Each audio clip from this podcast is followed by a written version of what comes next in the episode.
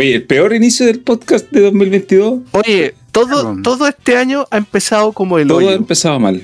Todo este Sí. año ha empezado como el hoyo, como el hoyo, como el hoyo, como el hoyo. Yo me enfermé de COVID y, para los que no lo saben, hace menos de una hora terminaron de controlar un incendio en la quebrada acá al lado. Onda aquí, saliendo por la ventana para afuera, hay una quebrada que separa con los departamentos del frente. Y se estaba quemando la quebrada entera, weón. Estaba la Eh. zorra, estaban los bomberos aquí, la CONAF, weón, haciendo un cortafuegos, dejando la, la- la pura cagada. Vi el Ah, video. que se empieza a quemar. Lo único bueno, lo único bueno es que Colo Colo ganaron. Vi el video de tu eh, del incendio del lado de tu casa y también vi el penal que le cobraron a Colo Colo, que no sé cómo puede ser penal eso, digo así, sin mirarlo más, más detenidamente. Eh, pero, regalado. pero bueno. Y abuelo, ¿tú cómo has estado? Libre de infecciones. ¿A ti no te ha dado COVID? Libre. No, a mí no, a COVID. Mira, va a cumplir. Un afortunado. No lo, no mufe, no lo mufe, no Sí. diga, no, no sea como, como otros que han dicho, no, dos años sin COVID y bla, bla, bla, bla. Y ahí esa, fue la, esa fue la tremenda mufa. Toda esa ¿Quién? Espérate, ¿quién fue ese? ¿Quién fue esa persona? Yo no Mira, sé quién. Yo un Yo no- montón de gente. Hay un montón de gente, pero Sí. yo no voy a, yo no voy a decir Sí. nombres. eh, se- Yo no voy a decir nombres. Ya, pero, lo, que, lo que pasa es hay, que hay se- uno, hay uno que parte con, con C y, y termina en Onstanza. Sobre Ah, ¿sí? empieza con M y termina con Unilla. Ah, sí. Eh, Sí. Es de. ¿Es de esas personas? Que posteó en su Instagram el- esa cadenita de, de Esa cadena dos, de- dos años y libres de COVID. Sí. Seguro. Ahí está tosiendo. Oye, pero eh, bueno, igual en la, en la práctica, eh, el- a Chile esto llegó en marzo o fe- febrero, creo. ¿Qué cosa, la Omicron? Eh, no, pues el, el COVID en particular. No, empezó, o sea, claro, No, los primeros en- casos empezaron, en- o sea, los primeros casos en Mm. Chile empezaron en febrero. Sí, pues. Febrero entonces, del 2020. sí, bueno. entonces, claro, febrero de 2020. Así que por ese lado, eh, No había todavía, cumplido dos años. todavía no cumple dos años, no alcanzó a cumplir dos años. Sí, es verdad. Bueno, yo cumplí un año que me dio, así que eh, espero que no me dé de nuevo. Mira que está Sí, porque el- esta, esta mutación reinfecta. po. Hay que harta gente que tuvo y que ahora tiene de nuevo. Sí, totalmente. Es Eso que muy estamos todos vacunados, incluso. Al menos No, y es- estamos aquí.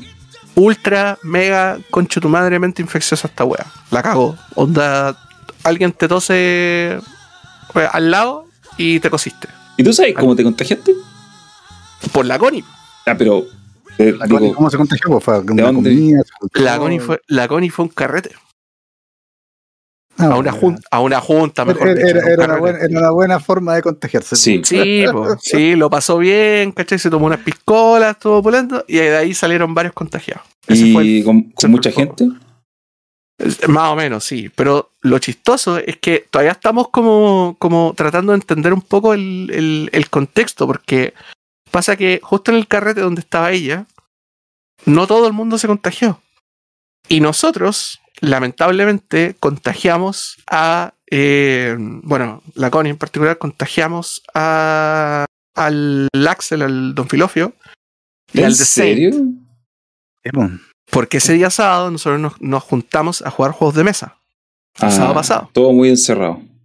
Y estábamos en el, en el departamento de Axel jugando, obviamente, en un espacio cerrado, con la ventana abierta y todo, pero en una mesa. Entonces, obvio. Claro. Ahí la Connie empezó con, empezó con síntomas. Pero lo chistoso es que estábamos con Gonzalo, con Gonzalo Lara también, y Gonzalo no se contagió. De los tres que estaban, aparte de mío, que obviamente compartí con la Connie, me fui en el auto con ella sin mascarilla y dormí con ella, eh, obviamente yo me iba a contagiar, los chiquillos se contagiaron, el Santo y el Axel, y Gonzalo, que era, estábamos los tres a una misma distancia, no se contagió. Entonces, y, y chiquillos en el carrete que tampoco se contagiaron, entonces lo encontramos, es una cuestión Extraño. eso. Dicen el, dicen eh, ¿cómo se llama? Me dicen por interno, por el, por la muela, que Gonzalito es muy hermoso y vive en un upper echelon, entonces él no se contagió, ¿cachai? Pero Estaba se hizo otro- PCR, ¿cierto? Salió negativo. Sí, pues se hizo PCR, dio negativo. Bueno, técnicamente yo salí negativo los PCR que me hice, pero estaba más contagiado que, estaba Ya, pero más que contagiado que tu mascarilla a dónde te hicieron PCR, sí, po. en mi casa. Horrible. Vinieron a hacerme PCR en mi casa. No, eh, tiene que ser una, una, una ñora de esas así como una, una TENS de 40 años que está aburrida la vida y que, weón, te perfora el cerebro con el, con el cotonito, weón. Si no, no sirve. Te tiene Pues que, se, se te tienen que borrar 34 recuerdos y como 200 palabras, o si no, no Para que sirve. sea de verdad. No es un buen PCR, weón. Para que sea de verdad. tú. Para que sea real, exactamente. Tiene que dejarte con un pequeño daño cerebral para que la weá sea buena. O sea, es que a mí lo- eso, esos PCR igual me dejaron un poco groggy porque yo tengo un problema aquí que tengo un poco cerrado el conducto de la nariz. A mí me cuesta respirar por la nariz, no me entra. ten- es más dificultosa mi respiración eh, nasal. Y cuando te meten el PCR es como cuando estás en la piscina o en el agua y te entra Mm. Más agua de la cuenta y te golpea la nariz. Quedé así Sí, de lo groggy por un rato. weón. Quedé bien groggy por un ratito. Eh, pero sí, pues me lo vinieron a hacer aquí en mi casa. Y salí negativo y estaba más COVID que. Y estáis terrible COVID. Sí, pues, estaba terrible COVID. Ya, pero si, insisto, si todo sale bien, las personas que tienen COVID y sa- salen un falso negativo, eh, como tú bien decías, ahí, antes de desmutearte, eh, está, tienen un periodo de recuperación un poquito más, más corto. Sí, a mí Yo me duró estoy- poco. Yo estoy cruzando los dedos, Estoy porque ahí. ya voy en el quinto día y todavía no me mejoro, entonces no sé qué les puedo decir. Ah, yo creo que si pasáis del séptimo, octavo día sin mejorar, yo cacho que tenéis que salir a contagiar, ¿no? En represalia. Sí, empezar a toserle en la cara. Ir a, Sí. ir a, ¿cómo se llama? Ir a la, ir a la casa de la, de la, de la Reginato a toserle en la cara. Subirte al metro de Viña, al tren, Claro, y contagiar para arriba. contagiar a, todo Quilpué, el mundo. Especialmente a Quilpué. Sí. Es un pueblo que se merece más, más casos de Omicron. Dicen que esa, dicen que ese, ese, ese pueblo, yo nunca lo he visitado, pero dicen que no, no es muy agraciado. No, En es medio nefasto. Es medio nefasto. Bueno, que vamos a entrar en ese espiral de ciudades, Allá entonces, así. ciudades tipo Talca. Uf, Uf, oye, Uf. yo les voy a hacer el tiro a la pregunta para que entremos en tema. ¿Qué han hecho en, en- relativo a videojuegos este año 2022, estos 14 días de 2022? Yo partí el año jugando Borderlands con mucha gente. ¿Te viste? Están, muy bien. están muy en la, en la onda del Borderlands. Sí, sí, es que puta, es un juego muy bueno Borderlands 3, man.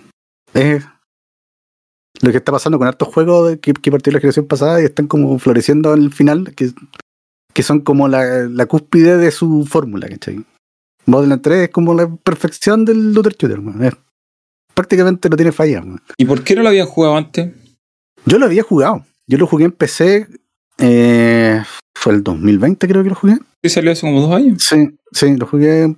No, no sé, no me acuerdo. No sé si fue fin del 2019 o, o 2020. Lo jugamos con el Rocco.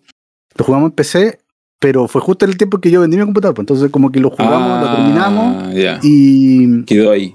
Y me quedé sin PC y quedó ahí. porque- y había tenido ganas de jugar.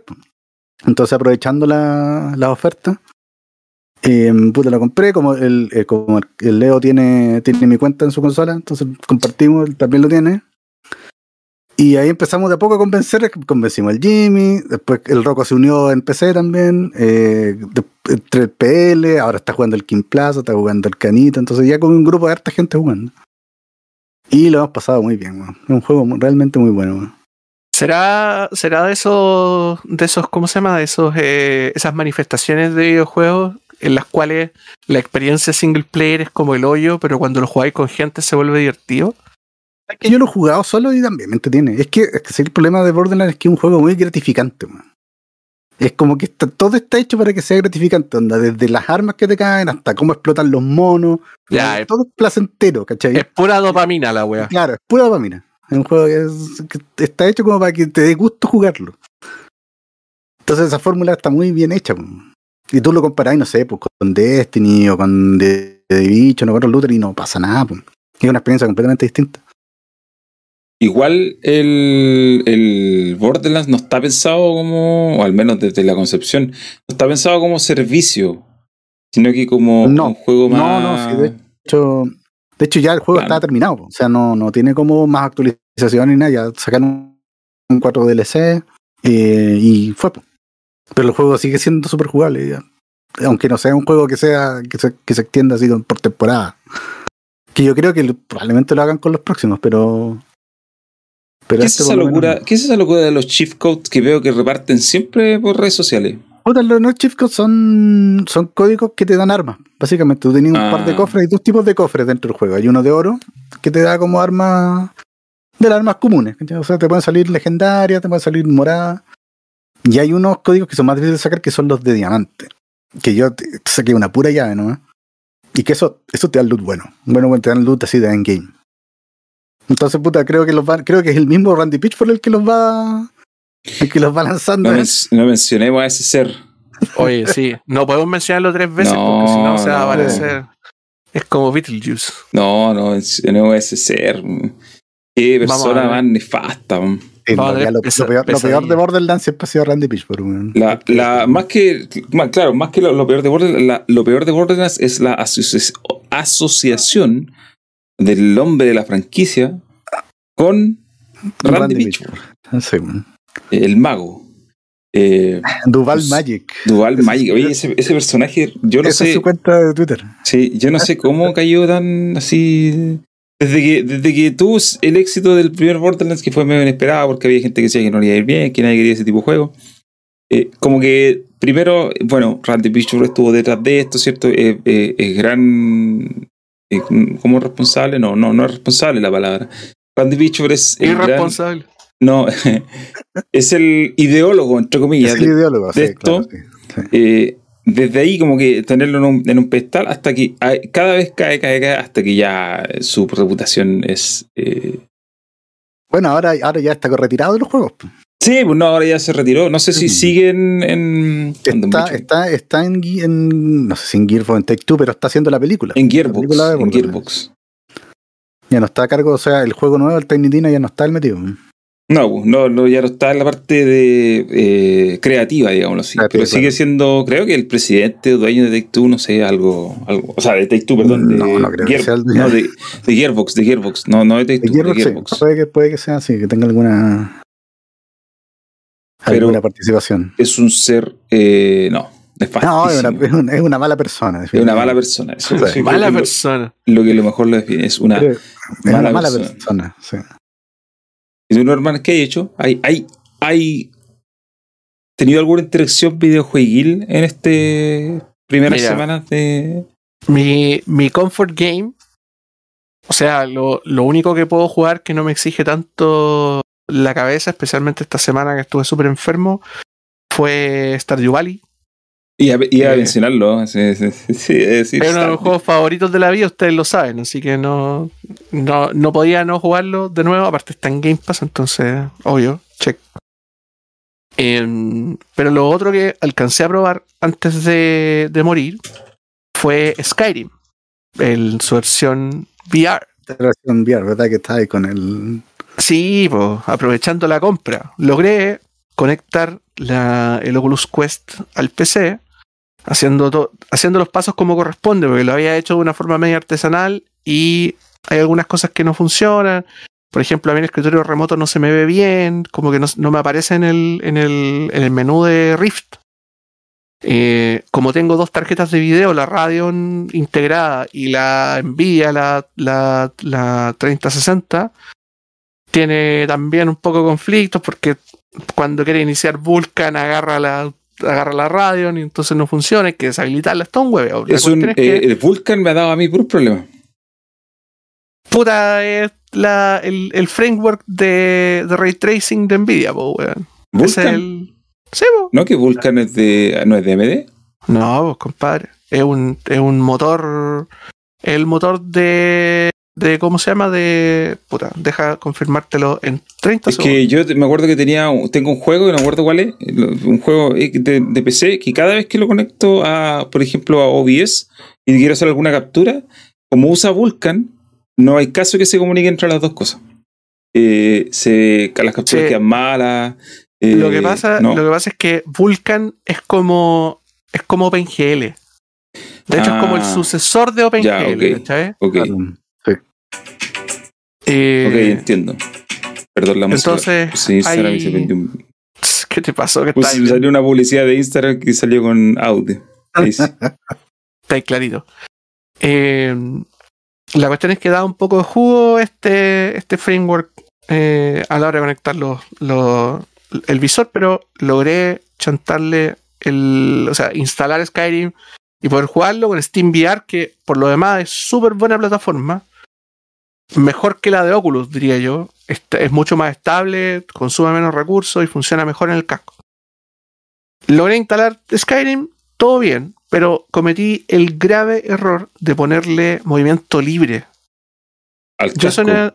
al- exactamente. Yo soy una de esas personas que se marea fácilmente con el. con el. con la realidad virtual. Pero especialmente cuando. cuando uno tiene movimiento de. de del espacio, pero no te estás moviendo tú. O sea, hay una desconexión en el fondo entre tus, entre el- tus ojos y el oído medio. Porque tus ojos ven que tú te mueves, que tú avanzas, pero tú no estás avanzando. Eh, Claro. entonces hay, hay una cuestión como media, media extraña y que de hecho pasa alrededor del ojo. Es como en el, no, en el. no en el punto en el que uno está mirando precisamente, sino que en el. En la, en, digamos, en la visión periférica. La visión periférica es la que se confunde un montón. Entonces, usualmente la solución que tienen para este problema es que mm, los desarrolladores ponen ese movimiento que es como al punto. Sí, sí, te cacho. Norma está, perdón, lo está tosiendo así, pero Lo está sí. Ahora sí. Es, eh, eh, poner este movimiento que es al punto para que tú te transportes instantáneamente a un lugar y no tengas que atravesar, caminar. Pero lamentablemente eh, yo dije como, ¿sabéis qué, Filo? Lo vamos a probar así, tranquilo. Y eh, también el giro, el, el paneo, digamos, que uno hace con el stick derecho, también lo dejé manual. Entonces me muevo por el mundo de Skyrim como me movería en la versión de PC. Pero eso te marea en 30 segundos. Es muy, muy, muy mareador. Sobre todo para los que son más sensibles con esas cosas, te marea un montón. Entonces, jugué media hora y estaba terriblemente mareado, así que no lo pude, no lo pude seguir probando. Pero de pasarte el tutorial, igual tiene algunas cosas bien interesantes, como que es es súper preciso como con, lo- como con golpear a los monos, podía hacer dual wielding, es bacán igual, tiene su, Tiene su gracia. tiene su gracia. Todavía quiero cacharle algunas cosas también como de lo de cómo guardar las armas, porque como tener, tienes menos botones, hay como menos interacción, pero tienes más interacción con el con digamos con la manera en la que ponéis las manos, que es mucho eh, que pasan muchas experiencias VR ahora.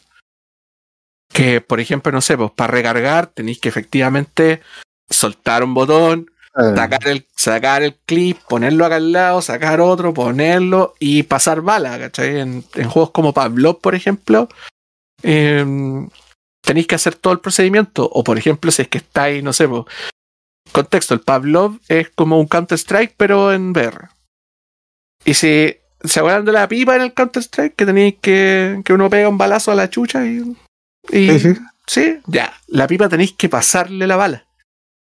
Tenéis Sí, claro. que, en el fondo, disparáis, sacáis el casquillo, tenéis que, tenéis que pasar, tiene una, una, una manivela donde, donde sacáis el casquillo hacia, hacia arriba, o sea, hacia atrás y hacia arriba, y luego lo tenéis que devolver, y ahí quedáis recargado, ¿cachai? Con la bala, claro. La bala. Claro. Todas estas armas tienen un montón de, de, de, de cosas en las cuales tú podéis modificarlas para que, para que funcione como un arma de verdad, si esa es la gracia, al final. Sí, pues. Sí, pues una de las gracias del VR sería, claro, que todas esas experiencias de hacer las cosas en los juegos se trasladaran a lo que tienes que hacer tú, po, ¿cachai? Anda, guardar las armas, recargarlas, no sé, tirar un, un encantamiento. Esa es como la verdadera gracia Sí, del po. VR. pues, ¿no? Esa es la Sí, no. idea, esa, esa es la idea, exactamente. En, igual hay otras experiencias que no necesariamente tienen eh, cultura de, de FPS. Hay, hay, ¿cómo se llama? Hay, una, hay un juego donde tenéis que... es básicamente un, un tenis de mesa virtual donde te podéis agarrar a pingponazos con otra persona al otro lado del mundo tranquilamente. Está el famoso Beat Saber, que obviamente es como la, el, la killer app del, del VR también. Y, y si queréis trasladar tu experiencia de juego a esto, tenéis que comprar estos otros juegos nomás. po. Y Claro. por algo hay una biblioteca tan grande también de juegos en Steam que son compatibles con realidad virtual. Sí. ¿Cómo se Pero llamaba este de, na- hay uno de de, naves, weón. eh, el que jugábamos allá en la en No sé si, no Z? Sky, creo que está en VR también. pues, sí. Mira, No Man's Sky y Elite Dangerous, los dos son compatibles con Elite realidad Dangerous. Elite. Dangerous era el otro, claro. Sí. Bueno, el Resident Evil 8. Cuatro. No, pero el, No. el 8 era el que se había hecho, con- no, el 7, era compatible por completo, o sea, la, la experiencia completa, tal cual como lo- se jugó originalmente, también estaba compatible con VR. po. No había recortes, no había... eh, bueno, ese juego en primera persona, así que caía como justo. Pero no había una versión especial para VR que tuviera algunos cambios como que le quitaran, no sé, po, características. No, era el juego completo que salió a la venta, pero compatible con el casco. Yo no, no, no. Pero, pero fue- me acuerdo que en su momento fue una de las cosas que, de las que se, como, entre comillas, alumbró, alumbró harto. Y era como, oye, mira, para los que dicen que eh, los juegos de VR están recortados, qué sé yo, aquí tenemos la experiencia completa, experiencia completa eh, eh, en VR, digámoslo así. No sé si habrá servido para convencer a mucha gente, probablemente sí, probablemente no, no lo sé. Pero, pero estaba, pues ya no se puede decir que los juegos de VR están eh, digireteados, digámoslo. Oye, me, me pregunta en el chat si es que probé Sideload. Y básicamente Sideload eh, es un. ¿Cómo se llama? Es una técnica para meterle cosas al, al VR en modo desarrollador. Sí lo probé. Eh, de hecho, el, el Pavlov está instalado así, po, con sideloading. El- Y, los, y las canciones del Beat Saber y todas esas cosas. ¿A qué te De hecho- refieres? eh, ¿A qué te refieres con sideloading? Lo que pasa es que el, hay cachado. eh, ¿Es como ¿tú con Android? alguna- Eso, pero sí, Ah, de ya. hecho el, el Oculus es Android, po. Sí, pues. Igual que otro casco de realidad virtual que te gusta mucho. Que no vamos a mencionar su nombre en este momento para no herir sensibilidades. Eh, el, el casco, como es Android, se le puede instalar aplicaciones eh, APKs de otros desarrolladores, pero tiene un sistema relativamente cerrado, entonces están en un lugar especial. Em, pero para hacerlo tenéis que poner el casco en modo desarrollador y lo puedes hacer a través de una de varias apps, pero la, la que más se usa es SideQuest. Y con SideQuest le podéis subir casi todo. De todas maneras, hay un montón de otras aplicaciones para subirle eh, contenido pirata al Oculus, que no voy a decir, pero. O sea, que no voy a decir ahora, pero si quieren buscar más información, se pueden meter a el grupo VR Pirates en Telegram. Y ahí está. Pueden entrar por el rabbit hole. Aquí de- no condonamos la piratería. Yo no condono la piratería. Yo solo pirateo, No, pero no digo que está bien. ¿ya? no condon- Exacto, no condonamos la piratería, pero. Pero lo hacemos. Lo, lo pirateamos. Exacto. Sí, sí, son cosas distintas, creo yo. No estamos siendo, eh, ¿cómo se dice? Eh, inconsecuentes Hipo- hipócritas. y ni hipócritas. Yo Claro, no condono la piratería. Predicando, predicando No. con el miembro en la mano, como diría. No, no, yo no condono la piratería. Esta es eh, incorrecto, pero lo hago. no incentivo a que nadie lo haga, pero yo sí lo hago. ¿ya? Y con esto no quiero decir que síganme ni influenciar a nadie. No, yo siempre que lo hago, pero sé que está mal. Es como cuando te, no sé, pues, vaya, vaya a un negocio y te roba una pastilla. ¿Sabes que está mal? Pero te la roba igual. Eso era más frecuente cuando uno era chico. Para sentirte más vivo. Eh, para sentirte, Claro. para sentir que el- algo de, algo de, para sentir algo de emoción En tu vida, claro. en tu vida, ¿cachai? Que tu organismo, que se te suba un poco la, la frecuencia cardíaca, no sé, cosas así, cosas así. Para, sen- para sentirte en rebeldía con el est- con el Exacto, para decir, ¿sabes qué? Eh, esto Para esto no es robo, sistema. esto es devolución de algo que Esto- exactamente. Esto es Pero- pero recuperación. sí, es recuperación. Pero sí hay, hay- hay recuperación, creo que ese es el nombre que le ponen. weón. La recuperación, sí. Sí. Recuperamos, perro. recuperamos. Así que, bueno, en el caso de lo, yo recupero, yo recupero en formato BitTorrent. Eh, películas principalmente, las recupero. No, tengo problema, no, no, no recomiendo a nadie que lo haga porque si no Pero están si yo computadora, habría recuperado el God of War hoy día. Claro, no recomiendo que Ah, lo hagan tanto porque eh, de repente los sitios de torrent es fácil que se te metan virus, entonces por ese lado hay que estar Sí, tener un poco, un poco de cuidado, exactamente. Pero, pero eso. Mira, un tincho. No, pero No, no, no no, es es Tincho. ¿No No es es Tincho? Tincho. Tiene el mismo No. apellido, pero no el mismo Es un nombre. primo, es un primo lejano. Es un primo lejano. Eh, Saludos para Matías Calderón que está en el chat. Ah, verdad que el tincho es Martín. Martín, po, confundí, Martín. sí. Se ve parecido, pero, pero no es lo mismo. Eh, Que ya estaba leyendo su, tu despedida. su partida de El fin, de, el fin de un ciclo. Así El fin de un es. ciclo de. Yo pensé, yo pensé que iba a hacer un post en, en Fireway. No, eso ya no se estila. Eso ¿Qué ya va a eso se- seguir? Pero es que por eso, porque iba a seguir el, el, el camino de tantos otros que, Eh, que se despiden que se despidieron con un con- post. con posts así sacados del corazón, ¿cachai? Sí. ¿Quiénes, quiénes se despidieron así? ¿Norman se despidió así? ¿eh? No, jamás en la No. vida lo haría, ni lo volvería a hacer. No, tampoco. Tampoco. ¿No? No. No, ¿sabes cómo se despidió Raúl Estrada? Ah, Raúl Estrada no se despidió, lo despidieron. No, No, estáis locos, no sois mal hablados, no me despidieron. Raúl Estrada se despidió firmando el finiquito. Claro. Pues sí, Eso fue lo único que firmó. el lo único que firmé el finiquito. Pero no me echaron, ¿ah? Aclaremos la situación. Es más, me solicitaron que no me fuera. Pero yo ya tenía la decisión Claro. tomada. Te pidieron amablemente que te fueras. No, po, me dijeron que no me fuera, que cómo era tan impulsivo. Pero yo ya había decidido ya irme. Pero no, Bueno. no escribí ni un post. Pero la Hay, hay, un par que han publicado post de despedida Sí, po. y, que han, Eh. y que han terminado trasquilados. eh, es que han terminado mal. En la época claro. antigua. En, la, en, en otro ciclo, en un ciclo previo, cuando era todo mucho más, más tipo blog y más, digamos, había mucho de autor en lo que se hacía. Porque ahora igual Ajá. siguen siendo autores las personas atrás, pero ya son cosas más, eh, ¿cómo, cómo decirlo? Eh, más impersonales. Oye, no sé si Norman Claro. se cayó o No sé qué le pasó. No, está. Ah, Está bien, apagué, apagué la cámara porque me estoy, me estoy sonando. se está desnudando ya. No, lo que Ah, pasa es que eh, había en, en otros tiempos donde el- el- la, la escritura dentro de estos sitios web, la, la, la redacción era mucho más de autor, en el sentido de que tenía, por ejemplo, autores que estaban dedicados a ciertos temas y ponían siempre su uh, punto de vista Opinión, personal, claro. su opinión, que después también se hacía, pero ya pasaba a ser, todos esos sitios se convirtieron en algo un poco más plano por el hecho de que en realidad la tendencia de, la- de los medios de comunicación va no tanto hacia la personalidad y sí mucho más hacia el tema de la, el- del SEO, de estar presente en Google, entonces ya como que tenéis que escribir más plano. Pero en la época antigua, en el ciclo donde esto todavía se llevaba a cabo, por supuesto que hubo gente que hizo sus despedidas, po. y de estoy hablando de papiros gigantes eh, que se me publicaban estoy- en los estoy sitios. imaginando a alguien que pueda haber hecho eso. Eh, No, y algunos que se despidieron en varias ocasiones en diferentes sitios, que es lo más chistoso. Sí.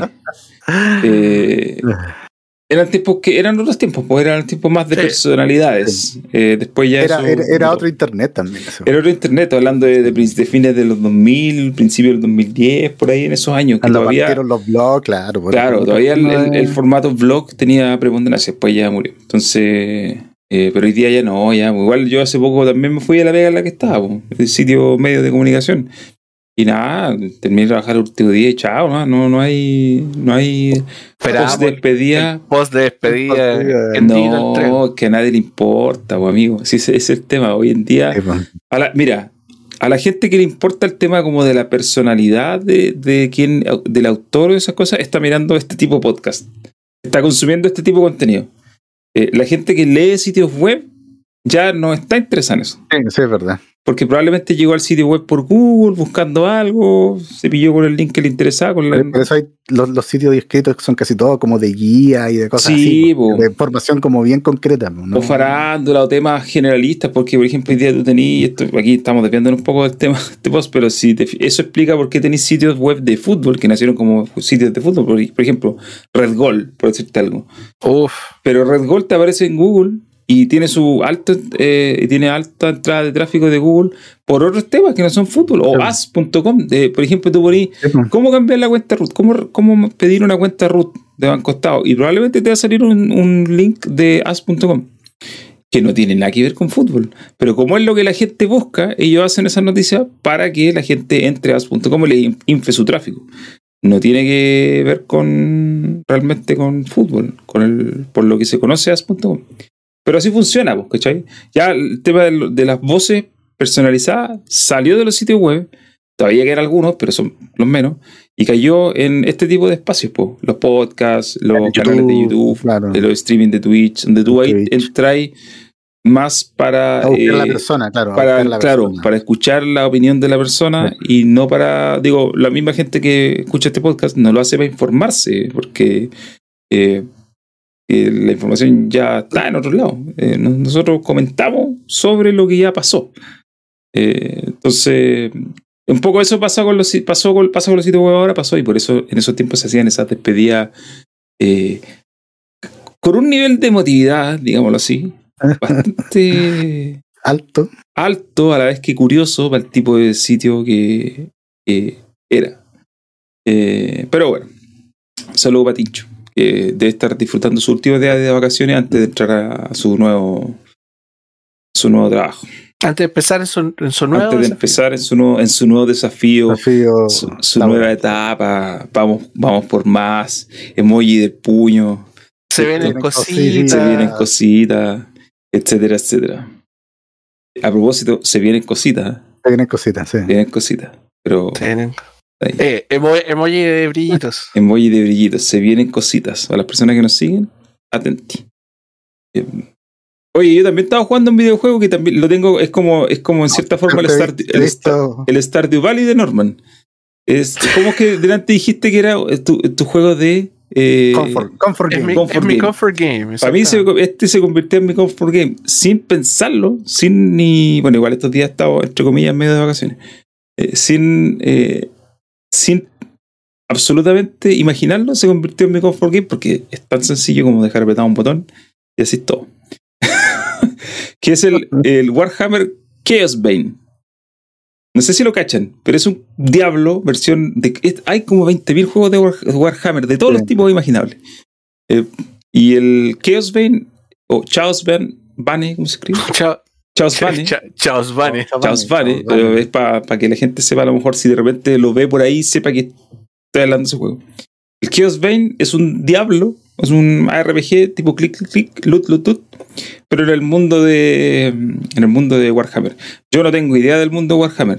Ja, ¿Para qué voy No a te mentir? interesa el mundo de No tengo Warhammer. idea, solo sé que son juegos de mesa y que unos compañeros o amigos los jugaban cuando estábamos en el liceo.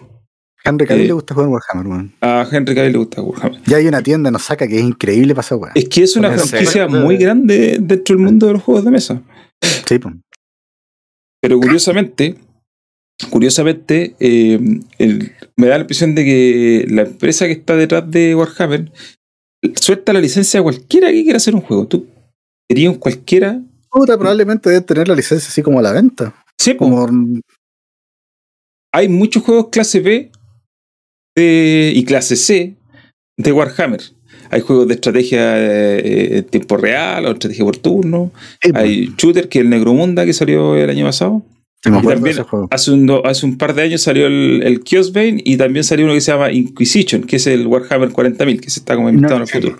El Chaos Bane está inventado en el... Ahora viene uno, viene uno del de, los el de los marines, pues. Ahora viene el. Space Marine, ¿cachai? Que es Space otra Marine. rama de Warhammer. Bueno, el Chaos Bane es como la rama de Diablo.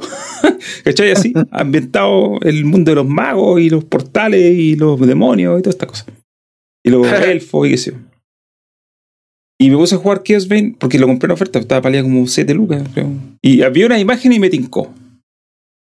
Y me puse a jugarlo y me, pu- me- me puse a mirar el OpenCritic y era como 60. Y dije, ya, pero ¿cómo va a ser tan horrible? Pero era Uf, 60, oh, era, raro porque algunos sitios le daban como 90 y otros le daban como 40. ¿Cachai? Estaba así como. Es el típico juego que se ve feo, que no cumple los estándares de los AAA, ¿cachai? No, pues, no cumple Que como que el, estándar el, el, el, el- el redactor de esos sitios grandes como que lo miran menos porque puta lo compara con el Horizon Claro. Weón, y dice, hasta weá, se Pero- como el pico. Pero por ejemplo, Pero que el juego es bueno, pues. IGN le puso 87, una cosa así. Y que extraña. Y otros sitios le ponían como 60 o 50. Muy polarizado. Entonces ya lo voy a comprar si vale 7 lucas y más. Y sabéis que el juego es súper bueno. Voy en nivel 50, creo. No sé, he pasado todo. Me Ya, faltan. camellando, está camellado Es que lo que pasa es que eh, avanzáis rápido porque tiene muchos niveles de dificultad, entonces no es tan difícil. Y si tú mientras más le subís la dificultad, más experiencia te dan, pues avanzáis más rápido. Y es un juego de clic, bueno, en el, en el PC tú jugáis haciendo clic, aquí lo jugáis dejando apretado el botón A y el, tu personaje ataca. ¿ya? Dependiendo de la clase, hay otras clases, ¿cierto? Eh, dependiendo de la clase, atacáis de lejos, atacáis de cerca, y recogís loot, mucho loot, eh, Borderlands. Puta, Borderlands, pues. Y cada vez que looteáis, eh, obviamente tu personaje va mejorando. Eh, de repente podéis mezclar, eh, podéis mejorar objetos, tenéis un árbol de habilidad que te lo explican bien más adelante, que tampoco es tan importante, pero en el fondo la lógica es que tu personaje, hagáis lo que hagáis, sube de nivel. Y es mejor, y es más rápido, y así más daño, y no sé, Claro. Gratificación, quitando. po. Sí, gratificación. es gratificación. Entonces, por ejemplo, partí quitando, no sé, po, porque te salen los numeritos, 20, 200 de daño. Y ahora estoy haciendo como 13.000 de daño, ¿cachai? Claro, sí. La, la clásica de los ARPG. Pero este tiene la vista de arriba, ¿cachai? Medio isométrica. Y también se convirtió en mi comfort game de estas últimas dos semanas. Estoy ya terminándolo casi, voy como nivel 50. Eh, mi personaje es cada vez más poderoso y tenéis diferentes builds que las podéis ir aplicando. O sea, tenéis un personaje y lo podéis como tenéis como preset guardado, ¿cachai? Ya, claro. Entonces le tenéis uno con un equipamiento, otro con otro equipamiento y lo vais cambiando el vuelo. Eh, y como es súper sencillo jugar, básicamente lo que hago es me siento en el living, estoy jugando en la tele del living, mientras tengo, estoy con la Bendy en el, en el corral, está Ya. jugando con algo, cualquier cosa, y yo estoy como cuidándola. Ahí muteado. Está muteado el Norman. Sí, Eh, no, no está muteado. Y apretando A. Claro, mientras tengo a la Bendy cuidándola, así como vigilándola, que no sé, que no haga locura.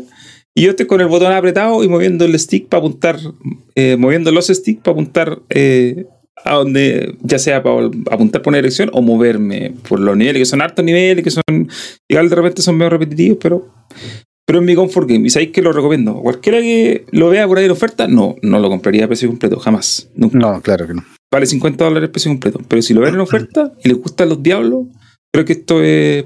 Porque yo jugué el año pasado el Torchlight 3 y no me gustó tanto, porque encontré que lo, lo hicieron muy complicado, lo- lo- le agregaron cuestiones demasiado complejas y no- para este juego encuentro que no tiene sentido. Sí, sí, estos juegos como que se que mejoran con lo simple. Estos juegos, mientras Brillan más simple, lo simple, sí. Mientras simple. más simple sea, obviamente no simplificarlo, hacerlo, don- hacerlo para tontos, ¿cachai? Así como hacerlo demasiado pelado. Obviamente tiene sistemas, ¿cachai? Este tiene sistemas de mejora, tiene sistemas de mezcla de unas gemas para mejorar tu equipamiento, ¿cachai? Tiene un árbol de habilidad. Pero todo es muy... Primero no te lo tiran de golpe. Al principio del juego no tienes todas tus herramientas disponibles. El, el árbol de habilidad se desbloquea después de un cierto tiempo, la mezcla de fragmentos para mejorar las cosas también. Pero a, a la larga, cuando ya tenéis todo el arsenal armado, estáis bien familiarizados con lo que hay que hacer. Entonces es súper sencillo. Súper sencillo subir de nivel, Bueno. es súper sencillo mejorar tu mono. Esa es la diferencia de, de eh, que hizo Diablo en su momento también. Pues imagínense en el contexto en el que estaba. El haberse traído un montón de juegos del, del tipo de RPG clásico, o sea, como de lápiz y papel, donde traía un dado para ver cómo reacciona la weá. Claro. Y, y en ese tiempo tenía un montón de, de, de ¿cómo se llama? De, de exponentes de esa weá, de, del tipo de juego donde tenéis que leerte un manual Mm, para poder jugarlo bien, ¿cachai? mm. Eh, como Baldur's Gate, como Neverwinter Night, ¿cachai? Como, Como el- los JRPG japoneses que son todos basados como los JRPGs del año Mm. El Cohete, ¿cachai? Como el. bueno, claro, los mismos Final Fantasy, los mismos, los mismos Dragway que son un poquito más simples, pero eso, eso es como otro tipo de, de RPG como por turnos, ¿cachai? El, respecto al, al- a lo que se empezó a conocer como Action RPG. eh, y que no era tan action RPG, porque también tenía esta cuestión de que no era, o sea, eh, no era 100% en tiempo real. Eh, y en, el, en, el, en la escala en la cual tú tenés que leerte un manual para entender el juego completo y para jugarlo bien, o podías hacer weas bacanes solamente entendiendo cómo se juega el juego, obviamente todos los, en ese tiempo todos los, todos los juegos estaban a este lado y Diablo estaba aquí. po. Estaba en el lugar donde Sí, el mismo juego te entrega herramientas para que tú vuelvas compleja la manera de jugar. Pero la manera de jugar en sí no es compleja. Podéis hacerte, weón, un, un, un mono brawler y agarrar a todos los monos a cachos y llegar hasta Diablo y agarrarlo a cachos, ¿cachai? O sea, no, no es complicado. O podéis, ef- efectivamente, tenéis el poder, por ejemplo, para armarte, como mi amigo, mi amigo JJ, armarte un necromancer, ¿cachai? Donde el weón así te tira, weón, un demonio culeado no muerto gigante que tanquea todo, ¿cachai? Pero eh, eso está, está envuelto en un árbol de habilidades que es re fácil de conseguir. Que, o sea, que hay que farmearlo un montón, pero es re fácil de entender y que es una gran mecánica. Es una gran cuestión que te ayuda, que combinada con otras cosas, te ayuda a ser un personaje poderoso. Pero es, nace de, de como decía el Raúl, de, de, de mecánicas simples que uno puede entender fácilmente y no de una tracalá de weá Mm. que te vuelven, te complejizan el juego. Que concuerdo contigo, es el problema que tiene el, el, el Torchlight. Sí, a mí con el Torchlight, Torchlight 3 me pasó eso sobre todo. Porque el Torchlight 1 era más el espíritu diablo sencillo.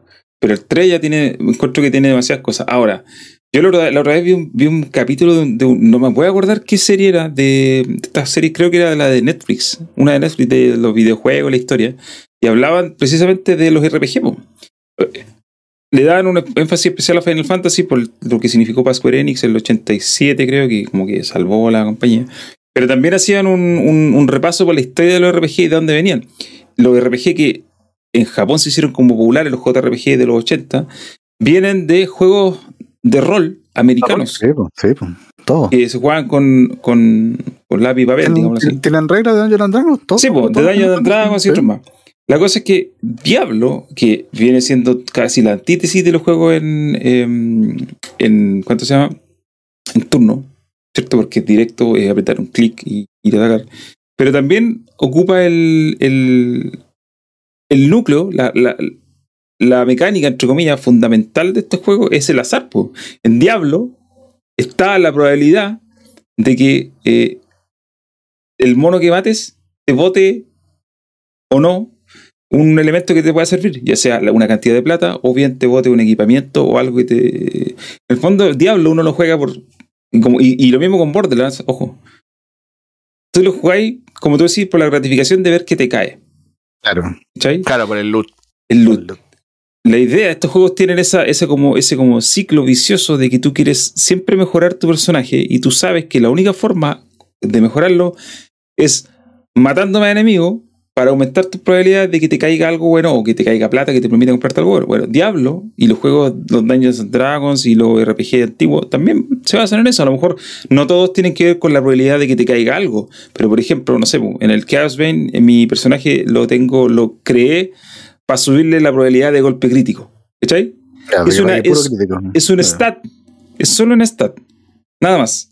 Pero está construido para que, para que todos los varios ítems de los que equipo son para subir la posibilidad de Claro, crítico. ¿cachai? claro. Entonces, no sé, po, digamos que si, si cada ítem me da un 8% de crítico, empiezo a sumar, no sé, pues, voy a terminar con un 40% de posibilidad de crítico, que es altísimo poner RPG. Y esa es una lógica del juego, ¿cachai? Que se basa en el azar. Y obviamente que es gratifica- gratificante estar mirando el, el número de daño y de repente ver que, no sé, pues, está diciendo 13.000 de daño, un cada disparo y de repente pegas un 40 crítico y te sale el número 40 lucas. ¿Cachai? Esa es como, oh, mira cómo pego los críticos, ¿cachai? Esa es una forma de jugarlo y que está basado en el azar. Pues hay otra gente que lo usa para otras cosas, ¿cachai? Hay otra, por ejemplo, no sé, pues hay otra stat que es como la posibilidad de que cada golpe que diste te devuelva un 10% de vida, de vida. ¿cachai? claro. Que es otra clásica de El este juego. Sí, pues. El lifestyle. Y también se basa en eso, probabilidades. Tal como los Dungeons and Dragons y todo lo que viene después, se basa en este sistema de probabilidades. Pues entonces, claro, la mecánica de jugarlo es simple: presionar el botón A para disparar y el X y eh, B para tirar una magia. ¿Ya? Eso es todo.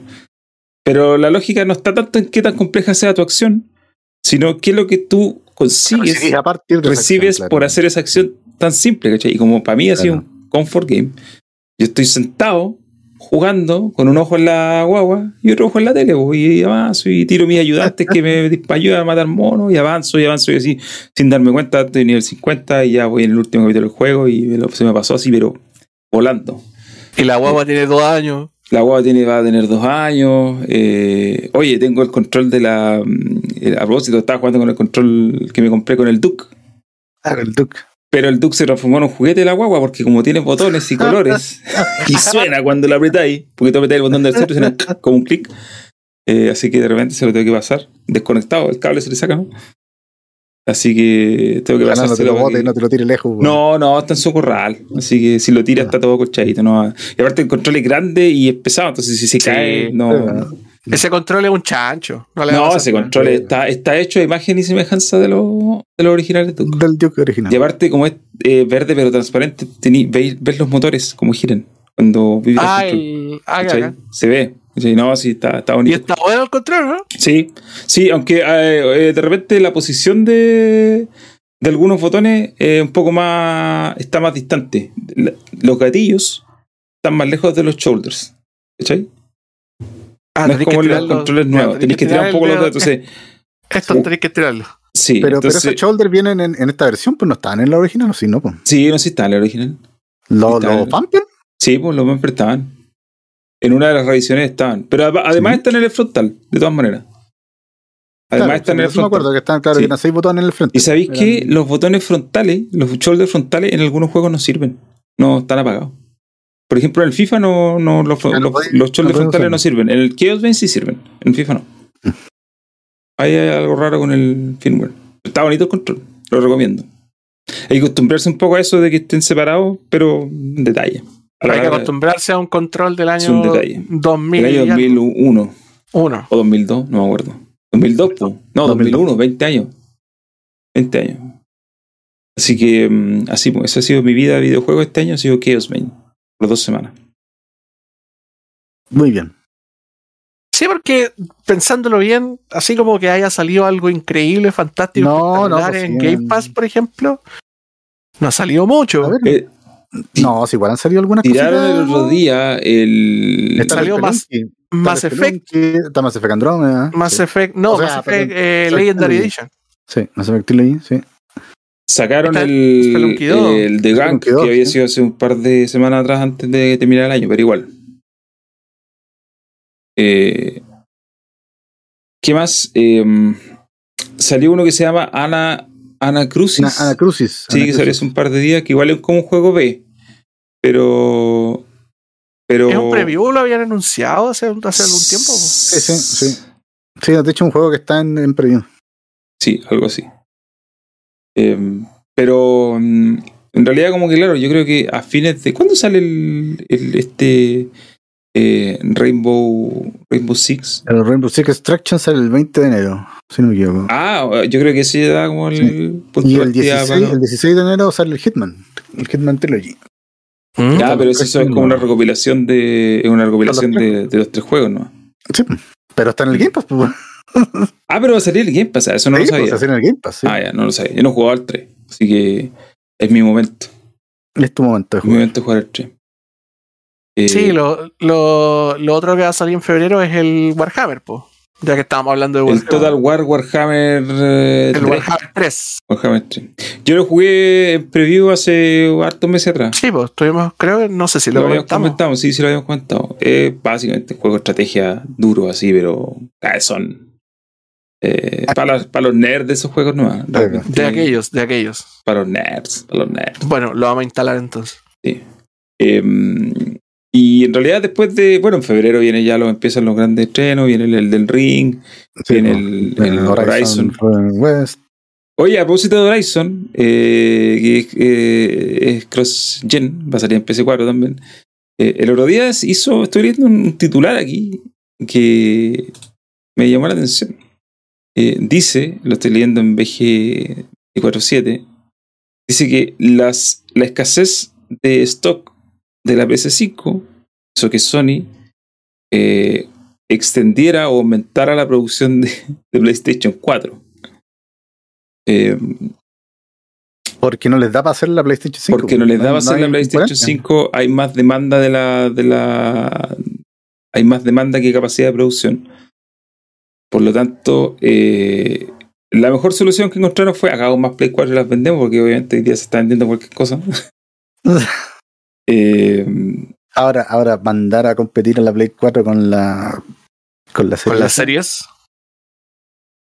Con la serie S sobre todo, que es como el precio. po. en el Sí. precio compiten ahí. ¿Cuánto vale una Play 4? ¿300 dólares? 300 dólares están. Igual caro. O, o 500 lucas en el caso de En el caso de Z claro. Z. Eh, a mí me llama la atención esto porque Sony siempre dijo que ellos creían en las generaciones. Sí, pues. Y sin Mm. embargo, Otra, otra, otra de las mentiras de Jim Bueno. sin embargo, se han demorado en eh, precisamente En creer en eliminar la esa. Sí, porque a propósito. igual, igual, igual hay un tema coyuntural de lo que está pasando con la pandemia. Así Sí, tiene que ver con eso. Sí, pero a propósito de lo mismo, eh, el otro día leí un artículo de Diverge, ¿puede ser? Puede. Diverge. Que decía que eh, era como un artículo que mm, apareció como en respuesta a esto de que Sony eh, está, empezó, volvió como a reactivar el tema de la Play 4. Eh, el artículo dice, una cita en realidad de la gente decía, para enfocarnos en la producción de las series X y S, detuvimos la producción de todas las consolas Xbox One hacia finales de 2020. O sea, cuando salieron las otras ya no hicieron más Claro, Xbox ya, One. no hicieron más. Entonces, Microsoft como que igual lo cortó ahí, ¿cachai? Como ya, chao con las consolas viejas. Sí, lo que pasa es que que Microsoft está, tiene una consola que es más fácil de hacer, pues. Si la serie S es más fácil de hacer Sí, que la serie X. pero... O sea, la puede fab- de hecho, la fábrica se nota porque hay stock de esa consola, pues. Sí, pues, Si la han queréis hecho comprar, la podéis comprar. La podéis comprar. Sí, po. Y la gente la ha comprado caleta porque ya. que- Pero- Creo que ya está prácticamente empatado Serie X con PlayStation número de unidades vendidas. Pues. No sé, no he mirado números que no reportan números ya, se los dejan para allá. No, No, pero vi- leí que Phil Spencer había el- dicho que es la serie X la Xbox que más ha vendido a esta altura, de todas Sí. las generaciones. Así que yo creo que... un reportaje en Bloomberg. Bloomberg dice que creo que es como un Sí. millón de, de distancia entre la, ¿En serie, serio? entre la serie y la PlayStation 5. Sí. A ver, vamos a mirar. Vamos a mirar. Aquí estoy leyendo el artículo de Bloomberg. Eh, eh, eh. Dice que con esta estrategia van a agregar un millón de unidades de Play 4 al mercado para, claro, para compensar un poco la, las Que no haya ventas consolas, de- que no haya PlayStation. consola PlayStation 5. Mm, no tendría que leerlo más con detalle para ver bien eso, no. Pero bueno, por eso decía, me, me parece, o sea, es como curioso que digan creemos en las generaciones, sin embargo, tienen que volver a hablar de hacer, siendo y eso, por lo tanto, con toda la compatibilidad que tenía entre sus plataformas, eh, llegó y cortó nomás. Pues, chao. Es que igual la Xbox One en realidad es bien poco atractiva en su momento y claro, o también si ahora. no, tenéis, si no tenéis la One X, Mm. puta, no. Te podéis quedar con la One X si estáis, si estáis en, un, en, un, en un país que tiene cloud. Podía hacerlo. ¿Sabéis que el otro día vi un video de Ideal Foundry? En realidad lo miré así muy a la rabia. eh, que hacían una comparativa entre la One X y la Series S. Y me pareció muy Yo lo vi interesante la. Ah, ya, entonces tú lo voy a comentar, pues yo lo vi así como las conclusiones, ¿no? Sí, en realidad lo, lo- yo creo que es, es más un, un, un, un levantamiento, es como sacar un poco del- de la oscuridad a la, a la One X, porque la One X es una, es una consola fuera de cualquier otra cosa, es, es una consola muy potente. Sí. Si bien es una consola de una generación obviamente anterior, que venía de salida de la, de la generación anterior, tiene una arquitectura súper poderosa y permite tener eh, mejores resoluciones, o sea, digamos, empujar más píxeles en pantalla que la serie S, A, a fuerza bruta, digámoslo así. a pura fuerza bruta. Pero la diferencia que tiene es que, como ustedes bien saben, es una consola que tiene eh, velocidades de transmisión de la generación pasada. po. Sí, pues. Por lo tanto, por, por más que la consola tenga mejor resolución y que los juegos, y que gran parte de los juegos se vean mejor en la One X que en la Series S, que es una weá que a mí me parece extrañísima, eh, a sabiendas que la serie S tiene una, tiene una arquitectura bastante similar, solo que tiene menos eh, video RAM, en el fondo. Es como Sí. un poquito más. Está un poquito más, más, más cortada, pero, pero tiene una arquitectura superior. Entonces, uno creería que ahí la cuestión se puede balancear, pero de todas maneras, los juegos se ven mejor en la One X. Sí, Y- porque tiene más píxeles, pues. Y tiene, claro, lo empuja efectivamente la consola a 4K. A diferencia de la serie S, donde gran parte de los juegos se quedan en 1080. Mm. Pero pasa una cuestión bien divertida. Uno, con, con gran parte de los juegos, puede esperar a que si no le pone un disco duro conectado por USB eh, y que sea de, de estado sólido a esa consola, puede esperar mínimo dos minutos de carga en cualquier juego. No, una locura. Ah, una es locura. una locura. Es una Es que cuestión impensable. Yo ridícula. quiero, yo quiero contar un- un- una anécdota con Borderlands. pues. Porque, por ejemplo, para farmear los boss en Borderlands, tú tenés que hacer un truco de salirte del juego, ¿cachai? Cuando si queréis farmear un jefe, tenéis que lo matáis, te salís del juego, volví a cargar, entráis y lo matáis de nuevo. Así vais farmeando, ¿cachai? Cuando necesitáis un arma específica. Hacer eso en la Play 4 en la época weón, era un culo, po, weón. Conche su Porque madre. te demoráis, ¿cuánto te demoráis en cargar, cachai? Bueno, en la serie X no te demoráis 30 segundos. Menos, 20 segundos. Sí, pues Y cerrar el juego, a ponerle ¿no? abandona y después entrar de Sí. nuevo. Todo no, y no te demoráis nada, podéis farmear tranquilamente, weón. Espérate, Es ¿y increíble el el Borderlands está optimizado, cambio, no? ¿Ah? ¿El Borderlands está optimizado? Sí, está optimizado. Ah, No, ya, no, es sí, una sí, versión sí. para Sí. series, ya. No, si el juego no carga nada. Funciona como un juego de esta generación, básicamente. Ahora, sí, los juegos de la One X muestran más píxeles y estoy de acuerdo, pero hay, igual hay un par de cosas que la One X no puede hacer. Por ejemplo, la One X, los- el frame rate, la tasa de cuadros por segundo está limitada. La CPU no. Sí, bueno, sí. Podéis poner los juegos a 4K, pero 60 yo creo que está un poco. No, eh, no, no alcanzáis no te 60 da. ni por si acaso. No te da. ¿Qué es la ventaja de la serie de la No, serie? y, y, S. y- y tenéis todos los servicios de la serie S, pues tenéis Quick Resume, Eso. Claro. tenéis FPS Boost, tenéis todo eso, y tenéis juegos, o sea, Sí, po. el, Que día, el, el día de la pera vaya a jugar Flight Simulator en la One X, pues bueno, no te hago Claro. Que les digo que son, las que son cuestiones que la, que arquitectura permite, po.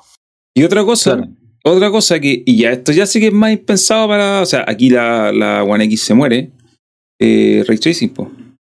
Ah, claro. no tienes también. cómo, La misma historia. no tienes cómo hacer, sacar Ray Tracing en la, en la One X. Por muy, muchos píxeles que te tire, no, no te da. Y ahí está, y esto lo habíamos hablado caleta el 2020 cuando se presentó la consola y todos decían, oye, la One X es más potente porque tiene más, eh, ¿cómo se llama? No, porque la gente hacía como ese cálculo Master fácil de que flops. 4K, 4K es mejor que 1080. Sí, po, y la verdad es que siempre nosotros comentamos que eh, una cosa es la cantidad de píxeles que tiene y otra cosa es la arquitectura y la modernidad o la chipset, edad del weón, chip, po, sí, ¿cachai? po. Y en ese sentido, si bien la serie S te tira menos píxeles, aunque hay algunos juegos que están a 4K, pero la mayoría están en 1080, 1440, estamos hablando de un chip de 2020 versus uno de 2014. Hay dos generaciones de y una- distancia. y una- y una tarjeta de video también. No, y sí, 2020 sí, eh, eh, hay, hay, 14. entonces no es, claro, la comparación es interesante desde el punto de vista de, de- y equiparada desde el punto de vista de la cantidad de píxeles. Pero ahí se te queda, ¿cachai? Después tú sacáis, empezáis a agregar, ok, tema de la velocidad de datos, las cargas, los tiempos de carga, y ahí no hay con mucha comparación. Em, las, las tasas de cuadros por segundo, también te quedas corto. El ray tracing, olvida lo que. Hay un juego con ray tracing en la One X y en la generación pasada, que es una versión de Crisis, que le metieron ray tracing a la fuerza a la versión antigua. De Crisis, sí. Sí, ¿Está pero- dura? ¿En serio? sí. Como, como el aborto, no, no, sí, no, no, Pésimo. no. Es como casi una curiosidad, pero no. de hecho, no, claro, porque no, no sé, es difícil hacer ray tracing por software. No, si no tenéis cómo. O sea, es Sí, como cuando antiguamente tenías estas tarjetas de video eh, aceleradoras gráficas que le decían los tiempos de la Voodoo. La Voodoo. la Voodoo. Y, que tú- y los- y claro, y los juegos venían con una opción. Me acuerdo que los FIFA antiguos, estoy hablando del 99, 2000, venían con una opción de render por software o por hardware. Tú podías seleccionar cualquiera de las dos formas, independiente de la tarjeta de video que tuvierais. Si tú le ponías por hardware con una tarjeta integrada, el juego se te veía mejor, pero te corría dos Corría cuadros por a un- segundo. a un FPS. ¿Cachai? Horrible. Horrible. Porque el juego trataba de renderar algo usando el hardware de, la, con- de, la, de tu PC, pero si tu hardware era una tarjeta integrada, no tenéis cómo sacarlo, ¿cachai? No, al final tenéis que poner el rendereo por software y ahí andaba bien. ¿cachai? Eh, y esto es lo mismo. Básicamente es como, es como lo mismo. Podéis intentar todo lo que queráis con ese ray tracing, pero si el hardware no te da, no, no te da. No te da nomás, pues, no, pues. Entonces, bueno. Sony está haciendo más PC4, amigos. Si quieren comprar una PC4. Eh, Yo no Ahí me compraría una túnel PS4. part- Ahí está el túnel partido. Si ustedes quieren comprar una PS4, avísenme porque vendo la mía. Yo también tengo la PS4 Pro ahí hasta que no tenga una PS5, que no sé cuándo va a ser. Va a seguir siendo mi consola para jugar Horizon Zero. ¿Cómo se llama el de ahora? Horizon Forbidden Forbidden West. Forbidden West. de- Y el futuro God of El War, God of sí War, que sí. sale. Y alguna otra cosa más que. Gran Turismo 7, no. No, ya no juego esas cosas. Ya pasó. ¿Cuál es el tiempo. 7 el que viene o el 8? El 7 el que viene. 7 el que viene. Pero yo no. A eso sí que ya esa pasta no. No. No le entro, no, después de no, Horizon. no después del Horizon no pasa nada. Oye, esa es la, esa es la, la pregunta. ¿Qué, ¿Qué podría ser una buena killer app para esta, para esta consola? Para que valga la pena comprársela. ¿Cuál? ¿Cuál para la Play 4? La, PS, la PS5. Es que ¿Qué juego te haría que tú te compraras una Play 5? ¿O que yo me comprara una Play 5? Claro, por ejemplo, para ustedes, ¿qué juego haría que ustedes se lo compraran? Puta, yo me he hecho esa pregunta todo este tiempo, weón. Todavía no te las pregunta podido, todavía no te las podido contestar, Sí, ¿Sabéis lo que pasa? Es que a mí, los, a mí las exclusivas de Sony no me, no, nunca me han gustado. No, es que ninguna es. nunca me han gustado. O sea, si sale un Lazo Us 3 o un Uncharted 5, no sé, cualquier weón, a mí no, no me calientan esos juegos, ¿cachai? Eh, tampoco me gustan las weas que, que, son, que Sony compra para que salgan su consola. Por ejemplo, los Final Fantasy. Claro. Pero es que eso en realidad, más que comprarlas, tiene una, tiene una buena relación con la. Sí, pues, el- como-. Y, y puta, saliendo de eso, no sé, el Persona 6 podría ser, weón. Espérate, Pero persona- sigan hablando persona no. Necesito buscar bebida, pero usted, Anda, no, yo también anda, quiero anda, a- no. agregar algo después respecto a esto, Ya. que me pasa algo muy parecido.